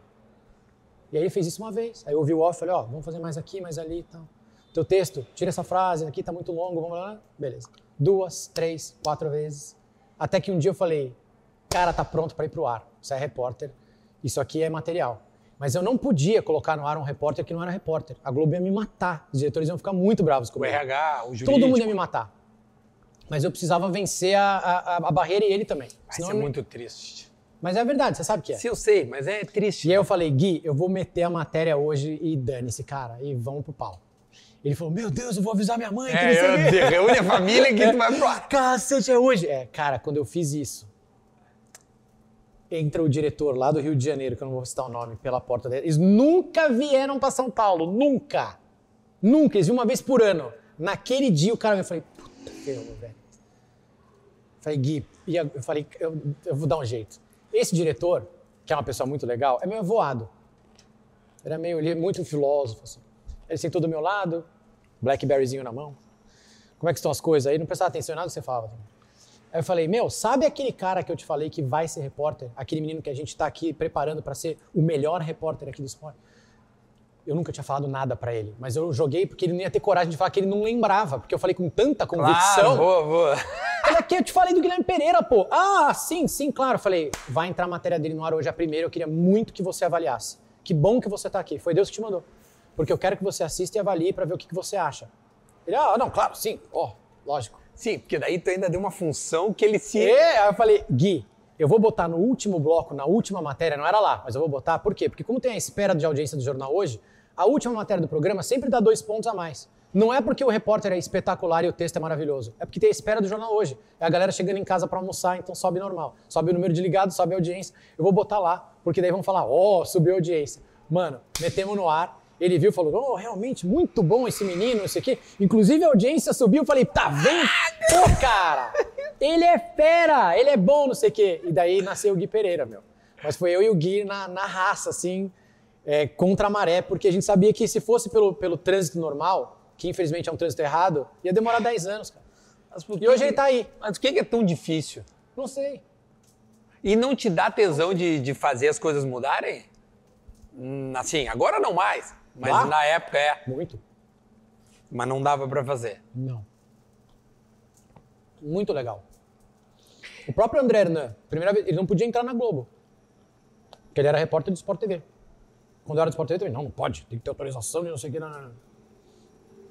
Uma vez ele foi para um treino e ele fez a mesma reportagem de um repórter da Globo. Exatamente igual. Mesmo treino, mesma coisa. Só que a, repórter- a matéria dele estava melhor. Aí tinha uma comparação assim. A matéria dele estava melhor, tinha mais informação, tinha uma sonora que eu precisava, estava melhor. Eu derrubei a do cara da Globo e botei do André Hernan. Aí o diretor saiu da sala dele, cuspindo fogo. Ah, como que você faz uma coisa dessa? Eu falei, eu tô aqui pra editar, vocês me contrataram pra ser editor do jornal. Eu tenho que botar no ar o que é melhor pro jornal e pras pessoas que estão assistindo. Tô cagando pra regra. A matéria dele era melhor, ela foi. Se você, tá, se você achou errado, chama o seu repórter e dá uma bronca nele e fala que a, a matéria dele tava uma merda. E não vem, vem. O outro tava melhor. É injusto eu não colocar. Ele foi melhor. Eu tenho que entregar um melhor produto. Hoje eu fiz meu trabalho. Entreguei um produto melhor. Por que, que eu tô tomando bronca? Ah, sai pra lá. E aí os sete anos deu uma enjoada. Eu tava bem cansado, meu. Bem cansado. Eu acordava às 5 da manhã, todo dia, todo dia. Segunda a sábado. Feriado. Trabalhava, não tinha. É porque o Globo Esporte. Não largava o osso, né? Só domingo não E tinha. sábado era um dia muito importante. Sábado vem gente assistir que não, não assiste durante a semana. Sim. Então, pô, trabalhando pra caramba. Aí eu ia fazer o The Voice, aí ficava um pouco fora e voltava. Mas aí eu tava, eu tava cansado. Tava cansado. E aí teve uma mudança também lá de direção. O esporte meio que voltou pra baixo do jornalismo. E aí foi um desastre, né? Aí foi. Ah, porque quem não sabe fazer não pode fazer. Aí eu tinha de me reportar pra uma pessoa que nu- nunca assistiu um jogo de futebol na vida dela. Imagina. Como é que eu ia explicar? Uma vez eu tomei uma bronca lá, que foi quando esse, esse cara que assumiu, ele me chamou pra conversar e eu preparei um relatório, velho, de audiência, mudança, fluxo, não sei o quê, de coisas que eu precisava pra fazer no Globo Esporte pra, sei lá, sei lá, 12, 13, sei lá quando foi. Mas eu fiz um relatório, eu ia fazer uma apresentação do que, que eu precisava, de como o programa estava indo, pro cara saber o que, que a gente Claro. fazia, como é que a gente pensava e pra onde a gente estava indo e por quê. E eu cheguei lá, ele sentou e falei, então, eu trouxe aqui uma, não, não, não, não, eu só quero conversar com você sobre a sua calça. Eu falei, tá bom, o que, que tem minha calça? Não, tá, tem um rasgo aqui. É, falei, é uma calça tipo desfiada. É, não, não usa mais. Aí eu já saquei que ferrou. Falei, acabou, Bah. acabou. Aí subi e falei, pessoal, pessoal, acabou, hein? Agora vai ser bem difícil. Aí um dia eu no ar também falei, Copa do Brasil, o torneio mais carismático deste país, não sei o quê. Terminou. Você desdenhou de um produto da casa? Falei, como? Você falou em tom de desdém de um produto da casa. Falei, quando? Achei que tinha dado alguma entrevista. Falei, fiquei apavorado. Falei, eu não. Não, você não falou que a Copa do Brasil é carismática? Falei, ah, foi isso?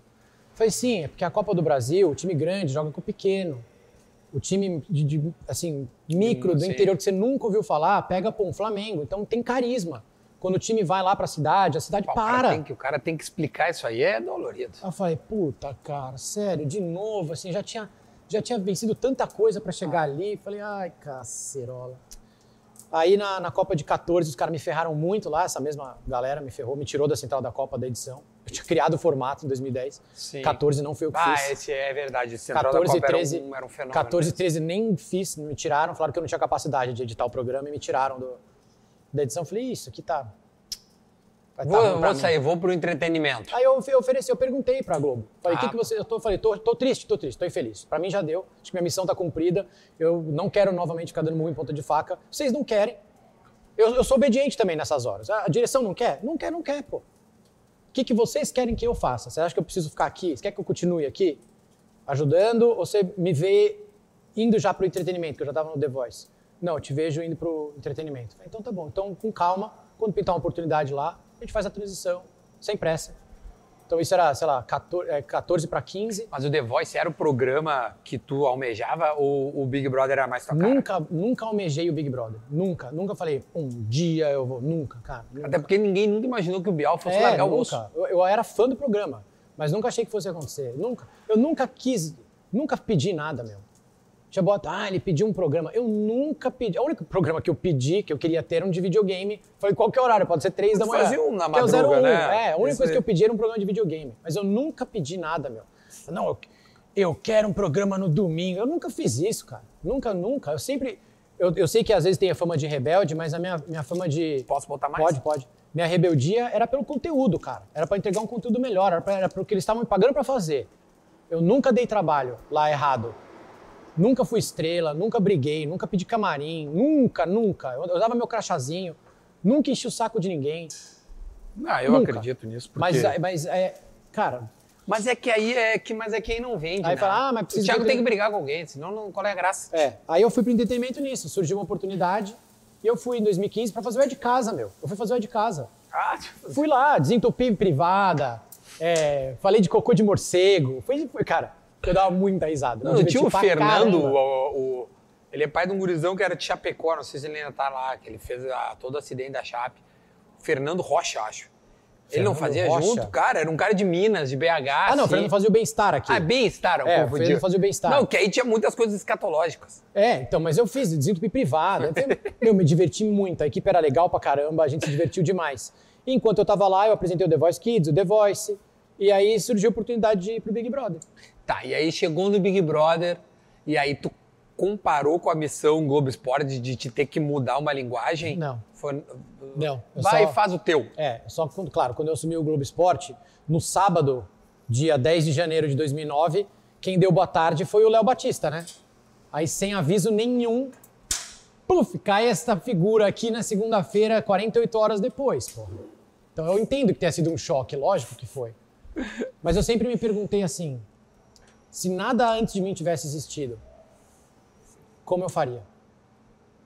Essa é a pergunta que eu faço. É um bom exercício. E, ok, existiu coisas. Quais são as boas que a gente deve manter e quais são as outras que a gente acha que pode melhorar ou pode evoluir ou já saíram de moda? Então eram duas perguntas. E quando eu assumi o Big Brother, eu fiz a mesmíssima pergunta. Se não tivesse existido, pô, 16 anos de Bial, como eu apresentaria o Big Brother? E claro, muito mais fácil. Foi muito mais difícil pro Bial e pra Marisa Hort naqueles primeiros É. programas. Porque é o formato novo. Quando o tempo vai passando, você já entende algumas coisas. E foi a pergunta que eu fiz. Então eu cheguei lá e falei, eu vou fazer desse jeito aqui. Sem TP também, do jeito que eu me sinto confortável de apresentar. Ô meu, é, eu, eu, eu, olho, eu, eu olhei. Eita, uma época eu parei de olhar ali, um pouquinho antes de ti. Acho que o Big Brother tava numa uma decadência, tanto que eu nem me lembro, tipo, do 16, 17, eu não, não me recordo, mas o teu eu voltei a assistir, principalmente o, o da pandemia ali, acho que todo mundo, né? É, co- como é que era a- o, o processo de seleção de fato? Tá? Acho que é uma pergunta curiosa que as pessoas têm. Como é, como é, que, como é que funciona para se, um, se alguém quer participar? Como é que, como é que o Thiago avaliava? É, existe perfis? Como é Sim. que faz? O, o apresentador entra mais pro final. As seletivas começam mais ou menos em maio, junho, pelo país inteiro, né? Depois da pandemia começou a ser virtual e tal. O apresentador entra mais lá pro final, na hora de fechar o elenco, lá na última entrevista lá em cima. Quando já dezembro. tem, sei lá, 50. É, Aí- 100, 100, 100. 100 e pouco. Mas era bem, bem lá na frente. O processo de seleção é feito por uma galera muito competente, que já está nisso há muitos anos, que não só faz o Big Brother, mas faz também The Voice. Então eles têm experiência já em que é um reality. núcleo, é um núcleo da É um Globo de núcleo reality. muito experiente de reality, que aprendeu na prática, né, a fazer. Uma galera muito boa. Antigamente tinha olheiro, então tinha o olheiro que olhava e falava, hum, o perfil dessa pessoa é legal. Sim, as coisas na chamar." balada, tipo, É. vinha a mina, na- o cara, E depois de um tempo, o Boninho falou, cara, não quero mais olheiro, eu quero só inscrição. Quero alguém que queira muito. Foi depois do 19, eu acho, que foi um, um elenco mais retranqueiro. Que Uhum. tinha muito gente que veio através de olheiro que não jogou. Que só ficou segurando a bola na defesa. Tocando pro goleiro, não sei o quê. Aí esse, isso foi uma mudança e acabaram com o olheiro e foram pra seletivo. O importante para dizer para as pessoas, quando eu, eu recebo mensagem no Instagram, ah, meu sonho é pro Big Brother, eu falo, se inscreve. Tem que se inscrever. A inscrição para nós lá é a tua primeira prova do líder. Se você é incapaz de cumprir um prazo e mandar um vídeo, você vai me dar trabalho na, no jogo Né? da Discord. Entendeu? Isso é uma coisa que a gente pensa lá. Pô, se a pessoa é incapaz de fazer a inscrição, ai, perdi a data. Putz, cara, você vai me dar trabalho. Então, olha só, quem sonha em ir pro Big Brother, se inscreve. Tem que se Não inscrever. adianta estar em casa e achar Não. que, porra, eu sou foda. Ah, amanhã eu faço. Ah, vai abrir hoje a inscrição. Amanhã eu faço. Amanhã vai estar fechado já. Porque alguém mais aguerrido do que você, Se inscreveu. que provavelmente vai aguentar mais horas na prova de existência do que você, porque você foi incapaz de fazer uma Mas inscrição. eu não acredito que o Fred, nosso amigo, se inscreveu no Não, Big não, Brother. aí não. Aí era convidado. Tem- A- Aí os camarotes que, é isso, convidado. camarote é convidado. Tanto Nós que estamos é só- falando de, como é que chama aqui? Pipoca que Isso, chama, né? pipoca. Tanto que a gente nunca falou os, ah, os famosos. São as pessoas que falam. A gente sempre falou convidados, ou camarote. Mas é porque eles eram convidados, pessoas que se destacaram em suas Tá. profissões. Perfeito. E aí esses são convidados. Agora eu não sei o que eles vão fazer pro ano que vem. tá? Geralmente a gente muda uma coisinha ou outra lá, não sei o que eles vão fazer. É porque Aí esse ano, porque de- né, te- teve os os cancelamentos dos, dos famosos, né? Cancelamento entre aspas, porque a vida da Carol Conká tá igual. Eu avisei ela quando ela saiu. Foi a primeira coisa que eu falei pra ela, não sei se ela lembra. Falei, Carol, vou começar pelo final do filme. Vai dar tudo certo. Daqui um ano vão dizer, ai, saudades mamacita. É. Mamacita tinha razão. Agora, até chegar lá, você vai sofrer um pouco, porque você tomou 99 pontos na eliminação agora. Foi o, é recorde histórico. Até hoje. É, Mas, Bom, voltando. E aí, então, se inscreve. se inscreve, pô. Tem que se E, inscrever. tá, aí tu recebe um, um- um PowerPoint. Não, aí tem a, tem a galera que. Eles assistem tudo, tá? Se a inscrição tiver completinha, tem vídeo, tem foto, tem texto, eles acompanham real, meu. Agora eu fiz mesmo o que ele queria, tio. Tá Pariu. bonito, hein? Essa é a segunda ou a terceira? Essa é a segunda. Segunda. Ah, ele quer mais. Não, não, não, já tô, já tô, tá, tá bem, tá gostoso. Aí então, lá, aí vai, seleciona, tem dinâmica de grupo em hotel lá pelo Brasil inteiro que o pessoal faz, se o seu apresentador não vai. Uhum. O apresentador meio que distorce um pouco o ambiente também, eu acho que se ele vai, né? Ele, ele, também me parece dar um ar de que tá chegando no Isso, final. de oficialização. É, exato. Mas aí você não participa visualmente, você vê a entrevista da cadeira Uhum. elétrica que eles chamam, mas você não participa presencialmente. Você não tá lá, porque distorce o ambiente. Distorce o É, ambiente. imagino, imagino. P- Pode mudar o- até a reação da pessoa. É, E aí você, eles são, é uma mesa enorme, assim, um- como se fosse um U, com todo tipo de diretor do programa, que são vários, vários diretores, né? Alguns ficam no switcher, outros que fazem prova, é, o diretor geral, o Boninho, produção, tem uma galera lá que faz a entrevista. Depois a pessoa passa por uma avaliação psicológica com a psicóloga do programa. Depois faz mais uma entrevista com alguns produtores de, de conteúdo que também são muito experientes, há muitos anos. Quer dizer que o Nego Di passou numa avaliação psicológica. Não, então acho que o elenco do camarote não tem. Isso é o que mais me surpreende até Dilson, agora. não fui eu que falei, Dilson. O Dil- ele tá, como tá, nego Dilson? Tá bem, tá, Tá bem, bem? tá bem, tá bem. Se recuperou de alguns percalços aí da vida. Tá vivendo, tá vivendo. A Tá vida é dura. É, É, os é guri. É, ele, ele aprontou. Depois a gente fala um pouco do Nego Di. mas vamos Nego. Dilson. Aí tem a avaliação para as pipocas, né? principalmente. Faz, a gente não tinha uma avaliação mais profunda para os convidados, até para eles serem famosos, empresário, não sei o quê. o que a gente depois avaliou que é um erro. Porque é, o Lucas, quando entrou no, no Big Brother, né, o Lucas Penteado que acabou desistindo, é, talvez não fosse o melhor momento da vida dele para entrar. Ele estava muito fragilizado. A gente viu no ar. E em, certo momento lá, ele, ele admite, inclusive, que ele estava naquele período, e ele fala no ar, tá? Não sei o que estou dizendo, está amplamente documentado, que ele estava com problema com substâncias naquela época. E o Big Brother tem bebida na- nas festas. Não é um ambiente propício para. Sim, E claro. você só- ficar ali confinado sob pressão não é um lugar Claro. legal para você que está passando por um momento conturbado. Então, a gente, acho que agora talvez eles tenham, até tenham uma avaliação, mas antigamente não tinha. Não. É, porque, cara, aquele Big Brother ali foi sinistro, velho. Boa. Até Porrada. foi o Big Brother das pautas, né? Das, Das- pautas, das assim, pautas. que se começou a, a rotular muito e usar o Big Brother como é, chamariz e bandeiras. Eu não sei se é assim que tu avalia, e isso caiu na tua mão. É. E aí tu tinha que descascar esse nó que tu não imaginava. Eu, Tanto que eu lembro direitinho uma. Tem um. Tem um. te- Tem uma. Tu- tu faz meio que um editorial é, em algum momento muito frágil, assim, muito sensível, né? E isso tudo deve ter partido de ti, do Rodolfo? em vários assuntos, assim. Acho que o do Rodolfo e do, e do João foi talvez o momento mais É sensível. por causa do ali. cabelo dele, né? Foi, foi o momento mais sensível. E o apresentador do Big Brother, eu sempre falo isso, ele, ele tá lá para pular na granada, cara. Não é uma função confortável. Não é. Não é uma função. O programa não é seu, as pessoas não estão lá para te ver. Sim, tu, cara, Algumas é- nem gostam de meio, vocês, né? são obrigados a te assistir lá como apresentador do programa. Não é confortável. Então você tem que pular na granada. E eu tomava bronca às vezes das pessoas que de dentro lá que gostam de mim falam: "Pô, não faz isso, cara. Fala logo na eliminação que a internet quer ouvir". Eu falava: "Eu não posso fazer isso. Eu não posso porque se eu fizer isso acaba a temporada". Se eu falar, se eu, é, tira alguém do paredão, tira fulano do paredão porque ele tomou pouco voto, eu não, eu não posso fazer isso, às vezes. E a direção sabe também, a gente conversa. Era muito mais fácil para nós lá e para o apresentador falar o que a internet quer ouvir. Claro. Ia resolver. Eu ia sair de lá, ai, nunca errou. É, ai, lacrou, gênio, não sei o quê. Mas não, eu saía do ar na terça-feira, pá, enquete. Quem deve ser o próximo apresentador? Thiago, sei o quê. Já, ó, o próximo eliminado, eu tenho todas guardadas, tá, pessoal? Quem apanha não esquece. É, o próximo apresentador do mas Big não Brother. faz isso. Ah, mas eu tenho todas guardadas. Porque quando, quando falam pra mim agora assim, ai, puxa vida, será que um dia você volta, não sei o quê? Eu falo, ah, agora vocês querem que eu volte. vocês me cancelavam toda terça de noite, pô, agora vocês querem que eu volte. O, o apresentador do Big Brother é o árbitro. É o árbitro do Brasil. É o árbitro número um do Brasil. Ele é uma soma de Rafael Klaus com Milton Pereira Sampaio todo dia, velho. Todo Só dia. não é daronco porque tu não é forte. É, se da- o Daroncão ia ter mais. O, o Tadeu já é mais Daroncão. O Tadeu, é- Mion na fazenda já era mais Daroncão. Eu não, sou mais, mais Mionzinho, pô. Mais, mais fraquinho. Mas tu tem saudade do BBB? Não, não, não tenho saudade de nada. Tudo que eu fiz tá cumprido pra mim, já deu. Acabou. Mas tem que pular na granada, é o que eu tava te falando. É a primeira cena do Capitão América, quando ele é pequenininho e ele vai lá e pula na granada e ele vai pro exército. O apresentador do Big Brother É. tem que pular na granada, pô. Quando o bicho pega, é, é você. Não tem o que fazer. E tu conhece os caras quando? Pessoalmente, só É. quando eles saem.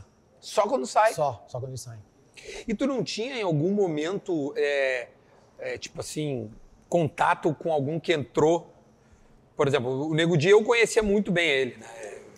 Eu era, eu era, pô, trabalhei com ele e tal, eu tinha esse contato. Então eu não, né, eu, eu seria parcial nesse momento em avaliá-lo. Uhum. Tinha alguém que tu já tinha uma, uma pré? Não. Seria, seria o Fred, se eu tivesse nesse ano. Sim, o Fred tu conhece, claro. Eu não sei nem se o Fred entraria, Por ter essa ligação contigo. porque eu tenho um vínculo muito forte com ele. Eu gosto. Opa, derrubei meu remédio. Eu gosto muito, muito dele. Eu sou apaixonado pelo Fred. E eu ia falar, falar, gente, Esse cara é um aí. eu conheço. vão achar muita foto minha e dele, vão achar muita declaração de amor. Talvez não seja o cara ideal pra tratar. É, isso aí é, é algo que pode ser parcial, como um jogo de futebol, né? Uhum. Como Esse um não juiz declarar o seu time. Isso, ou como um juiz da Suprema Corte de se declarar impedido pra fazer esse. de- Como é que fala? É, não é impedido, tem um termo lá, mas é, é isso. Eu falar, eu não, Não, posso. não competente, é, sei lá. Incompetente ou. Não, incompetente é porque não. É, não, não- não de Mas competente, de falar mas- que eu conheço a pessoa, não posso. Isso eu não poderia. É. Tia, tá, aí fomos pra internet. A gente já falou um pouco lá da internet, mas a- aí, o, aí o 3 na área. Eu, eu gravei com o Clear. tá? Já tá, tá, tá no canal até. E o Clear diz, porra, aquele jeito dele, porra, eu sou amigo. Aí o Thiago me mandou uma mensagem do nada, pá, pá, gostou, porra, hoje eu sou sócio do Thiago Leifert, não sei o quê. E, e- e, de fato, meu, quando o cara sai do Big Brother, tudo, e vem pra esse mundo aqui fazer um programa que começa com zero inscrito. E eu não, não peço. Raramente eu peço. Cara, uma loucura, velho. Eu fui, É, eu não quero pastel de vento. Você tem 300 e? Você tá com 300 e? 350. Foi na unha, né, meu? Foi, foi. Foi na raça. Foi trabalhando pra caramba. Você traz aqui, ó, trouxe tudo aqui. É. Pegou tudo, trouxe de carro. Vem, faz a temporada, paga do teu bolso, vai atrás dos patrocínios sozinho, pá. É na raça. É porque você, você- é, é seu. Eu poderia chegar lá e falar, pô, se inscreve no, no meu Instagram, que tem 8 milhões de pessoas, imensa maioria mulheres, 75 a 25. Ah, é? acho. 75. Por causa do Por Big causa do Brother, Big com Brother do The certeza. é. Mas as pessoas iam se inscrever no canal pra me agradar, pra falar, ah, que legal, ele fez um canal. Mas não iam assistir. Eu quero que as pessoas assistam. Eu quero que as pessoas assistam e dali ele cresça. Eu quero que a pessoa assista hoje e volte. E a nossa audiência foi sempre, graças a Deus, subindo. E é isso que eu quero. O meu de games está com, sei lá, hoje 50 mil inscritos, deve estar batendo 50 mil agora. Tá bom, meu. Vamos, vamos devagarzinho. E quando o anunciante vem e fala assim, ah, mas é muito pouco. Beleza. Então também quando eu tiver 100 eu vou pedir o dobro, tá? Ah, é, mas- aí eu vou usar contra você. Você tem certeza do que você está falando? A noção de engajamento está muito deturpada. A noção de tamanho está muito deturpada. 50 milhões de inscritos, 60 milhões de inscritos com 500 mil views, tem algo errado. Tem algo errado. É muito melhor, eu acho, crescer devagarzinho, mas crescer todo mundo junto, sem pastel de vento. Na hora que você morde o pastel, tem recheio. Pô. Sim, aí tu. E, isso é legal, é, é uma baita analogia, né? O, do pastel, porque quando tu pega um, um- um canal que tem um milhão e os vídeos do cara batem 800 mil, tá proporcional. 700 mil, 500 mil tá proporcional. Agora, um canal de 50 milhões que bate Tem algo 500 errado. tá desproporcional. Tem algo errado. Eu não queria ter esse canal. Mesmo, juro, juro por Deus. Não queria. Eu quero ir devagar. Ainda falo, nossa, mas o cara da Globo, do Big Brother, só 126 mil inscritos? Como assim só, pô? Vai a gente pra caralho. Como assim só? Vocês perderam a noção, gente. 126 mil seres humanos. E a gente vai fazer a live lá das, sei lá, 4 mil pessoas. É, eu ia te perguntar sobre a live. Quando, quando tu faz a live, aproveitei rapidinho, se quiser, voltamos, tá? Vamos lá. quando tu tá fazendo a live, eu já fiz lá com vocês. É, como, co- co- como é pra ti fazer um Big Brother pra, sei lá, quantos milhões estão te vendo ali? 10 milhões, quem sabe? Não tem nem ideia mesmo. E ali naquele momento, óbvio, é nichado, é internet, não tem toda, das bandas não. Como é que é pra ti o número? Meu, Pra ti, número, o que, que é um número pra ti? um. Um. Precisa ter uma pessoa só. Uma. Não precisa ter 20, nem 10, nem 100. Uma só. Eu volto lá para aquele meu jogo horroroso das 9 da noite de sábado. Se tivesse uma pessoa assistindo, que botou lá para assistir, ela merece ter o melhor. A gente trabalha, Duda, você, eu, no fundo, para que as pessoas saiam melhores do que elas entraram. Você já deve ter recebido mensagem, gente falando assim, cara, eu tô passando um momento difícil, mas seu vídeo me ajudou. e é um vídeo de bosta, é um vídeo, tipo, engraçado. Não é um vídeo que você tá falando, não, acredite no seu sonho. não. Era um vídeo que você tava, sei lá, fazendo uma galhofa com o Kleber Gladiador. E o cara vem e fala, pô, cara, teu vídeo me ajudou muito. Dei risada e meu dia ficou melhor. É só pra isso que a gente tá aqui, pô. Eu não tô aqui pra que minha opinião seja levada a sério. Eu nem sei se eu tô certo. Eu tô aqui porque eu quero que a pessoa assista o programa, o Globo Esporte, o Big Brother, termine e fala, putz, foi irado. Minha vida melhorou por uma hora aqui, eu fiquei mais feliz, me distraí, foi- foi- me fez bem. A gente tá aqui pra fazer bem. Então, se tem uma pessoa, ou 4 mil, ou 50 milhões, Foda-se, vamos fazer o nosso melhor. é o melhor pra elas saírem felizes. Só. Basta um, meu. Basta um. E, e tu queria ser famoso? Nunca quis, cara. Eu nunca nem quis ser apresentador, meu. Eu ia lá para os Estados Unidos para ser produtor. É, Eu era produtor, eu era editor na, na Vanguarda. Me botaram na, na apresentação porque ah, quando eu fui para eu fui repórter de campo, é verdade, mas não foi um negócio que me mordeu. Tanto que acho que até a explicação é essa. Eu não consigo, eu, não, eu nunca vou conseguir ter 20 anos a mesma coisa. Nunca. Porque tem gente que é viciada em aplauso. Eu não sinto falta nenhuma, cara. Me fala assim, pô, mas não, da repercussão de ser famoso, cara, eu não sinto falta nenhuma. Eu sempre fui uma pessoa normal, meus amigos são os mesmos de sempre. Eu fico com a minha família, faço as mesmas coisas, vou no mesmo lugar, no mesmo restaurante que eu ia quando eu era pequeno, não mudou nada. Mas te Procura. incomoda esse, esse aumento de, de, de engajamento, de Não, cobrança, não. de. Não, mas ele, ele... Porque eu já. Tu guarda a matéria, tu guarda nome de cara que te fudeu. Guardo, Tu, guardo. Todo tipo mundo assim, tu, tu é um cara que. Tu, tu, tu, tu, tu é. Tu, tu guarda. Sim, eu sei quem são. Não, eu sei quem são quem não gosta de mim, os perigosos. Não tem que saber quem são os perigosos. perigosos. Quem vai te morder. Você tem que saber quem é. Tem Na real, tu foi te moldando, né, pra chegar onde tu. Porque, tipo, tu foi aprendendo muito com o jogo, né? Você vai. Porque não existe a faculdade de ser famoso, né? Não. E é difícil ser. Ser famoso é muito bom, é a melhor coisa. É, você Sim. entra nos lugares as pessoas sabem quem você é. Sempre é carinho, É, carinho pra caralho. mas tem. Não abre porta, te dá privilégios, te dá atalhos. É, mas não, não é minha razão de viver. Nunca nem foi. E se me tirassem tudo agora, não tem problema nenhum pra mim. Pode tirar, à vontade. Se quer tirar meu selo de verificado do Instagram, pode tirar. Você fala, ah, Thiago, quer- eu vou tirar, vamos fechar sua conta no Instagram. Pô, que pena, eu trabalho com isso, mas o que eu vou fazer? Eu nem posto, meu. É, tu posta pouco mesmo. Eu nem posto, eu perco 4 mil seguidores por dia. Meus números só caem, eu não posto. O Instagram vai me punindo. Eu não, não- não ligo, cara. Eu nunca fui picado por isso. Não- o programa nunca foi meu. Nunca fiz festa de aniversário pra mim no Globo Esporte. Ah, teu aniversário. Eu falei, que aniversário pra mim? O programa não é meu, pô. É diferente do Serginho, da. É diferente do Serginho, da Ana, do Luciano. O programa é deles. Eu nunca tive um programa. Então, cara, não, porque eu não quero, eu tô, tô bem, tô, tô de boa. Então, ó, quem não sabe, o Thiago faz o Três na área. Porque Isso. este, este programa conversa com o Três na área. Então, muita gente que ainda não se inscreve, é legal que se inscreva lá no canal. O canal é muito bom. Começou com o Rica Perrone, mas aí é uma, utopia, né? Adivinha? Adivinha, deu quanto? 10 minutos de jogo, ele correu. Ele, ele Deu já uma cotovelada e foi expulso. Mentira, já, já vazou. Aí tá hoje tu. Mas ele tava bombando no cara tapa lá ali, foi tocar o cara tapa com razão, né? Do final do ano passado, né? No- no- do É. meio pra frente. É, porque aí começou, daí ele vai, pega o presidente, o. Né, Foi aí- bem antes ainda, mas ele tava bombando. É, eu gravei com ele em setembro, cara, ele tava sinistro, velho. Eu tava bombando o cara tapa. Eu já não tava conseguindo conciliar, já não tava conseguindo gravar, os horários já não estavam batendo. Ele gravava o cara tapa na segunda, a gente queria fazer o programa na segunda.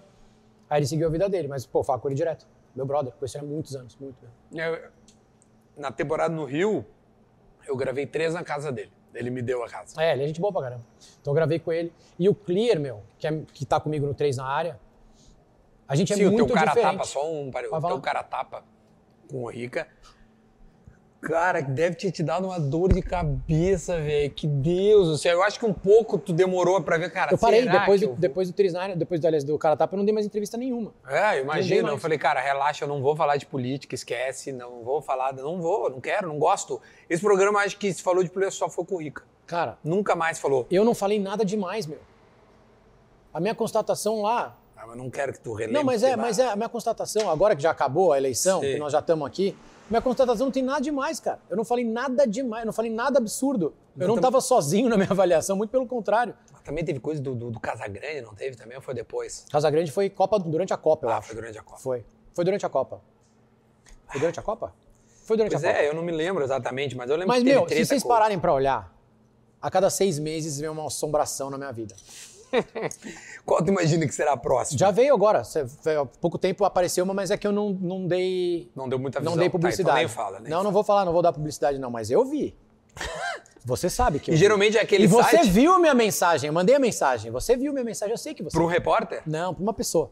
Eu sei que você viu. Eu sei que você sabe que você Deu visualizado? bosta. Não, não deu, mas eu sei que viu. Chegou. Ah, chegou. Claro que chegou. Mas eu não dei muita, não dei, não dei moral dessa vez. Mas a, é, eu li uma vez, me mandaram um texto sobre mim, né? Eu, eu não procuro, tá? Eu juro por Deus que eu não Ah, entro, mas eu vai- não vai chegar, procuro. muita- Mas sempre, como diz meu pai, tem uma alma caridosa que Tu viu isso, trazer- cara? É. Você viu que estão falando de você, né? Você, ai, meu saco, já puta que Eu me lembro aquele personagem da professor, do escolhido professor Raimundo que ficava assim. dizia, É, isso, é- isso sou eu, cara. Isso sou eu. Falo, não me esquece, vai viver tua vida, me deixa jogar meu videogame aqui, cara, me deixa em paz. Quantas vezes, nesses anos todos, quantas vezes eu provoquei? Pode pegar. Não, eu não me lembro. Quantas vezes eu Ah, acordei? teve um gurizão também, um ator da Globo também, que. Quantas vezes fui eu que provoquei? Quantas vezes eu acordei? Eu nem Twitter tenho. Quantas vezes eu acordei e falei assim: já sei. Vou. Hoje eu vou falar mal de alguém aleatório.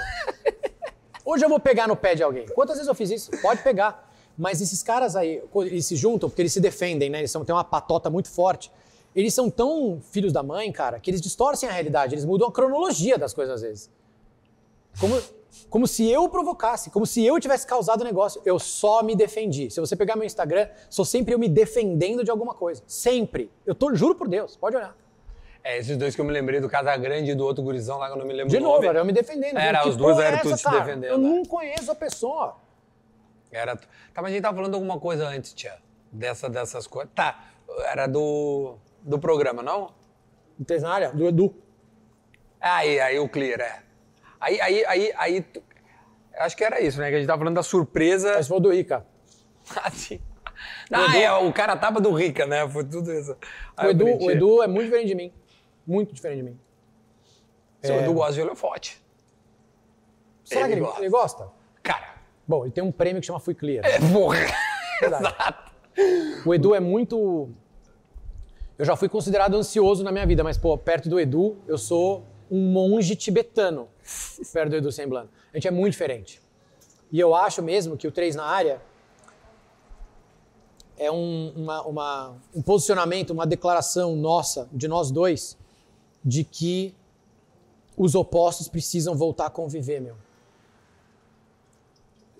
Acho que ninguém imaginaria eu e o Edu juntos se você lesse o Instagram de um dos, dos dois ou visse É. entrevistas. E a gente se dá bem como irmão. A gente se, ama e a gente se dá bem e a gente discorda. E a gente conversa sobre isso. Mas a gente não briga por causa disso. A gente tenta um melhorar o outro. Então, como é que tu conheceu ele pra ter essa Eu vi um vídeo dele uma vez na internet, do nada, durante a Copa de 18. Num lugar horroroso, uma iluminação péssima, a imagem fora de foco. Mas eu vi ele falando uma Mas coisa. o conteúdo era bom, então. O conteúdo era bom. Eu falei, hum, esse cara sabe de bola, hein? Aí eu vi outro e falei, esse cara sabe o que ele tá falando. E era um que ele estava, inclusive, defendendo o Neymar, porque agora falar bem do Neymar é contra a cultura. Falar bem do Neymar, você é, você é, você é, é descolado. O normal é falar mal do Neymar, como se ele fosse um jogador médio. Pelo amor de Deus, vocês estão loucos, cara. Vocês bateram a cabeça. Para. Apenas para. Vai, desce, eu já falo, desce na quadra do teu prédio e tenta imitar ele. Para, por favor. Não façam isso. Vocês estão brincando com a natureza. Vai, vai vir uma catástrofe natural no Brasil. Para de chamar desastre. É que o Clear dá muito bem com ele também, foi Então, bem e o parecido. Clear falava bem do Neymar. Eu, eu acho, a gente sabe criticar o Neymar quando precisa. Mas, porra, era, era umas coisas muito. é, Ah, ele cavou pênalti. Ah, tá, porque o Cristiano Ronaldo não cava pênalti. Então, assim, a gente se identificou nisso, mas a gente é muito diferente. Muito. No ar a gente é muito diferente, a gente pensa muito diferente. Mas mesmo assim, estamos lá no mesmo programa e fazemos o programa juntos. E eu gostaria muito que as pessoas voltassem a fazer isso, cara. Com as, com as- pessoas da vida, assim. Voltassem. Mas, é, é- mas a agora, falando tecnicamente, a frequência do programa é, é pensado, vocês pensam nisso. Cara, o- quando eu participei, eu fiquei impressionado que tem uma produção, velho. Geralmente o programa de internet, nesse estilo, cada um na sua casa, é o seguinte, meu, ligamos a câmera, eu e tu, a gente repercute aqui e tá tudo certo. Cara, lindão, com temas, olha que bonito.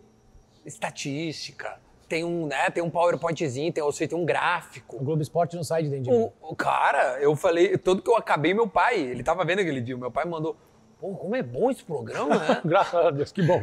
eu falei, né, o Thiago tá editando, né, porra, é bom? Eu tenho um editor, o Kleber, que trabalhou comigo no Globo Esporte.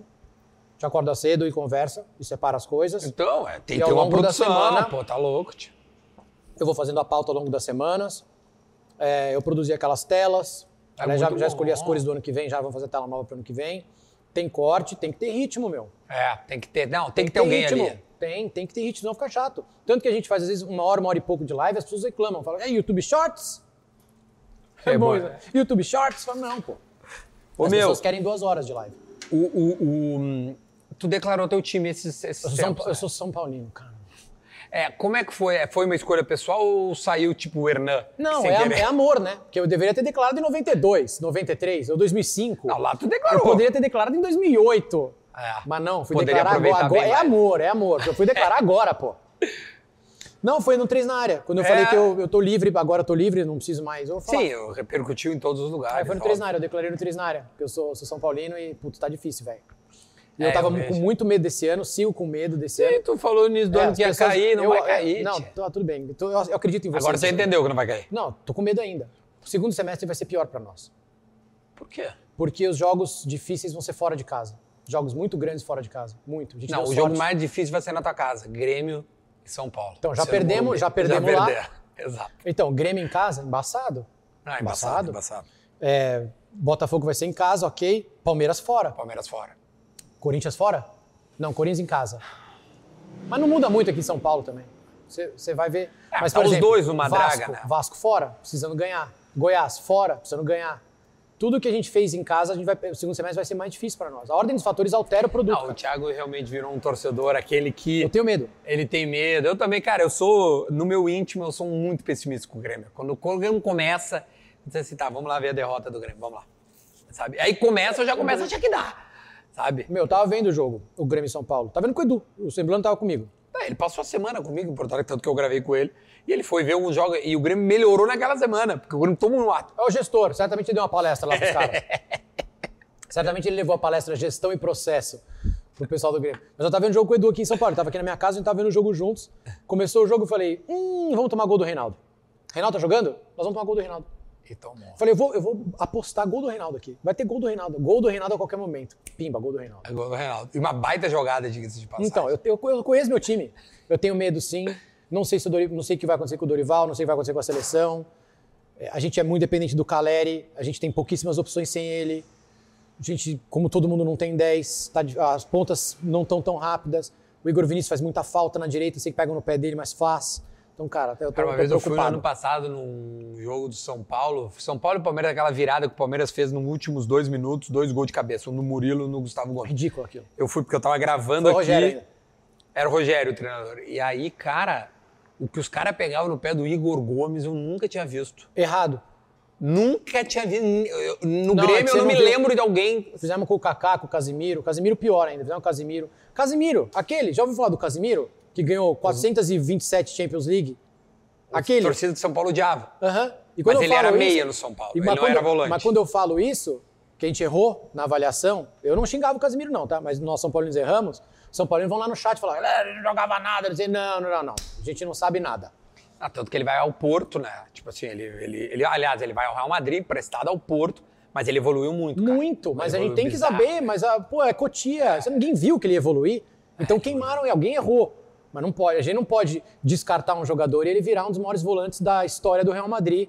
Ah. Alguém errou em algum Aí- lugar. Certamente fomos nós, porque ele virou o melhor volante lá, pô. É, não, não, é bizarro. E mal o Kaká, tratando mal o Casimiro. E o Igor Gomes tem defeitos? Claro que tem. Todos os moleques da base vão ter defeitos. O próprio Haaland falou: eu tenho 22 anos, calma aí. É. Meti 50 gols só de esquerda, mas porque eu tenho 22 anos. A gente errou. O Igor é bom jogador, mas nós erramos na avaliação. Ele não estava bem, ok, mas nós erramos. Tu é amigo do- de algum jogador? Não. Amigo, acho que não. Amigo, assim? Não. Conheço vários, troco ideia, elogio, mando força. Quando erra, principalmente, eu gosto de mandar mensagem. Mas não, no amigo, acho E que do São Paulo? Como repercutiu tu ser São Paulino? Acho que normal. Zero. É. Tu, tu, por estar na internet agora, é natural que haja uma parada de, porra, ele é São Paulo, então ele virou um influenciador do São Paulo. Isso não vai acontecer. Ah, não, porque como eu acho que vai ser rebaixado, muito pelo contrário. As pessoas acham que eu sou corintiano ainda. Eu sou xingado falando, esse corintiano aí não sabe porcaria nenhuma de futebol, só fala besteira. Pior que ele falando de futebol, só ele apresentando. Mas tu blá, blá, passou a ser, um abraço ao Barolo, tu passou reto o Barolo, como influenciador São blá. Paulo. Não, é, eu assisto Barolo, mas É, não, Barolo é demais. Barolo vídeos. Mas não, não sou, não, não, não, muito pelo contrário.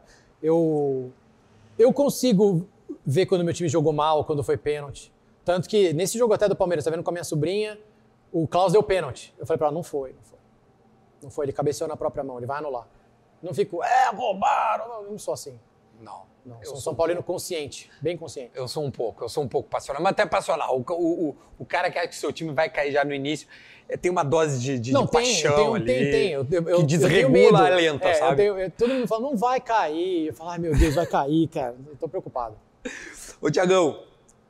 Ah, não, foi bastante. Olha aqui. Uma hora e quarenta? Bah, tudo isso, tio. É, e passou assim, ó. Viu como é rápido Que aqui? isso. Bom, tu disseste, pô, a gente podia ficar conversando muito mais, também não vou abusar da boa vontade do homem, né? E foi um baita bate-papo. Acho que não vai, esse, acho que esse não vai pro UOL, muitas coisas. Ah. Alguma coisa vai pro UOL, porque... Tomar, me esquece, galera. Me deixa em paz. UOL faz o seguinte, faça alguma coisa, mas não, não, não bata muito forte. Não, as coisas positivas. Deixa eu viver. Não, o UOL, o UOL assiste esse programa, direto vai pro UOL. Ah, é? Eu devia ter te dito isso... Não devia ter te dito. Ah. Ó, a gente tem vários parceiros comerciais, como tu mesmo Você merece. citou. A gente tá no corre, então, porra, iPlace, Animal, legal demais, sou muito fã da iPlace. A Dávila, Esportes da Sorte. Ah, La Máfia, que está na temporada paulista. Aliás, deixa eu já fazer este regalito. Vou ganhar? Rapaziada, vai ganhar. Rapaziada da La Máfia, uma barbearia que tem em todo o Brasil. Lá em Porto Alegre é um sucesso absoluto. Eu tenho certeza que em São Paulo, em algum momento, tu vai ter oportunidade de conhecer Muito se é que porque eu corto meu próprio cabelo, tá? Então fica à vontade. saber. Tem vários produtos da Aí La Máfia, sim, além de barbearia também.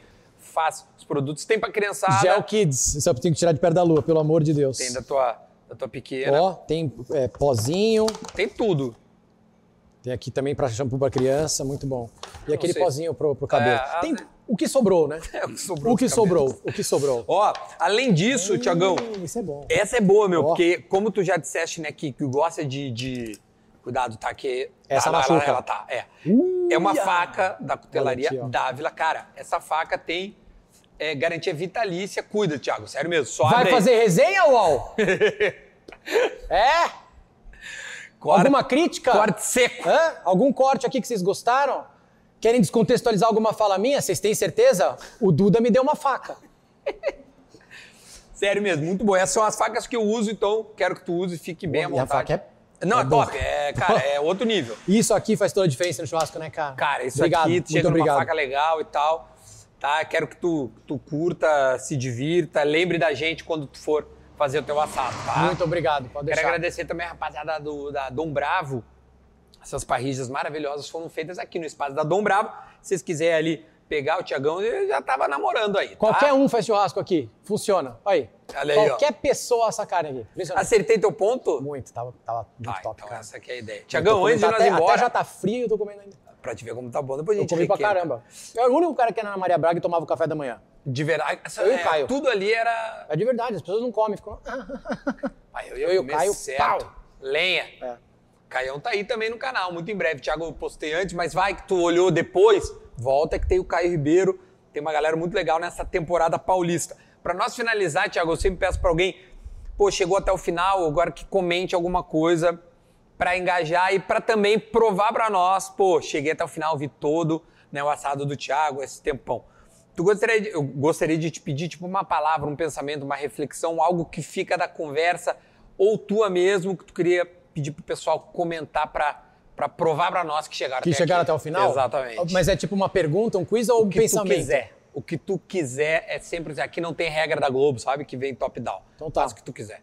Não, eu só queria que, se vocês realmente prestaram atenção na nossa conversa e viram tudo, é, coloca aí então qual é o objetivo da gente estar aqui. E por que, que vocês estão aqui? Boa. Por que, Eu que vocês sei. estão aqui? Por que, que vocês estão assistindo isso? Por que, que vocês vão no YouTube e procuram alguma coisa? Por que, que vocês ligam a televisão? Qual, para quê? Por que, que vocês estão aqui?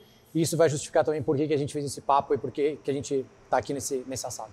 Porra, maravilhoso, melhor impossível. Não é à toa que ele é, pra mim, uma referência no jornalismo. Obrigado, tá, meu? Duda, obrigado. Sabe cara. que eu gosto muito de ti, não é de fã, hoje, né? Eu sou seu fã. Bota minha foto eu com o Thiago aí que eu acabei esquecendo. Bota aí eu e o Thiagão.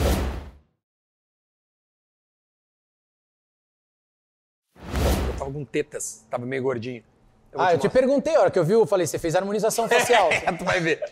Tchau, gente. Até o próximo assado. Tamo junto. Beijo, valeu, beijo. valeu, Tchau. valeu. Agora eu vou comer mais. Come, porra, pelo amor de Deus.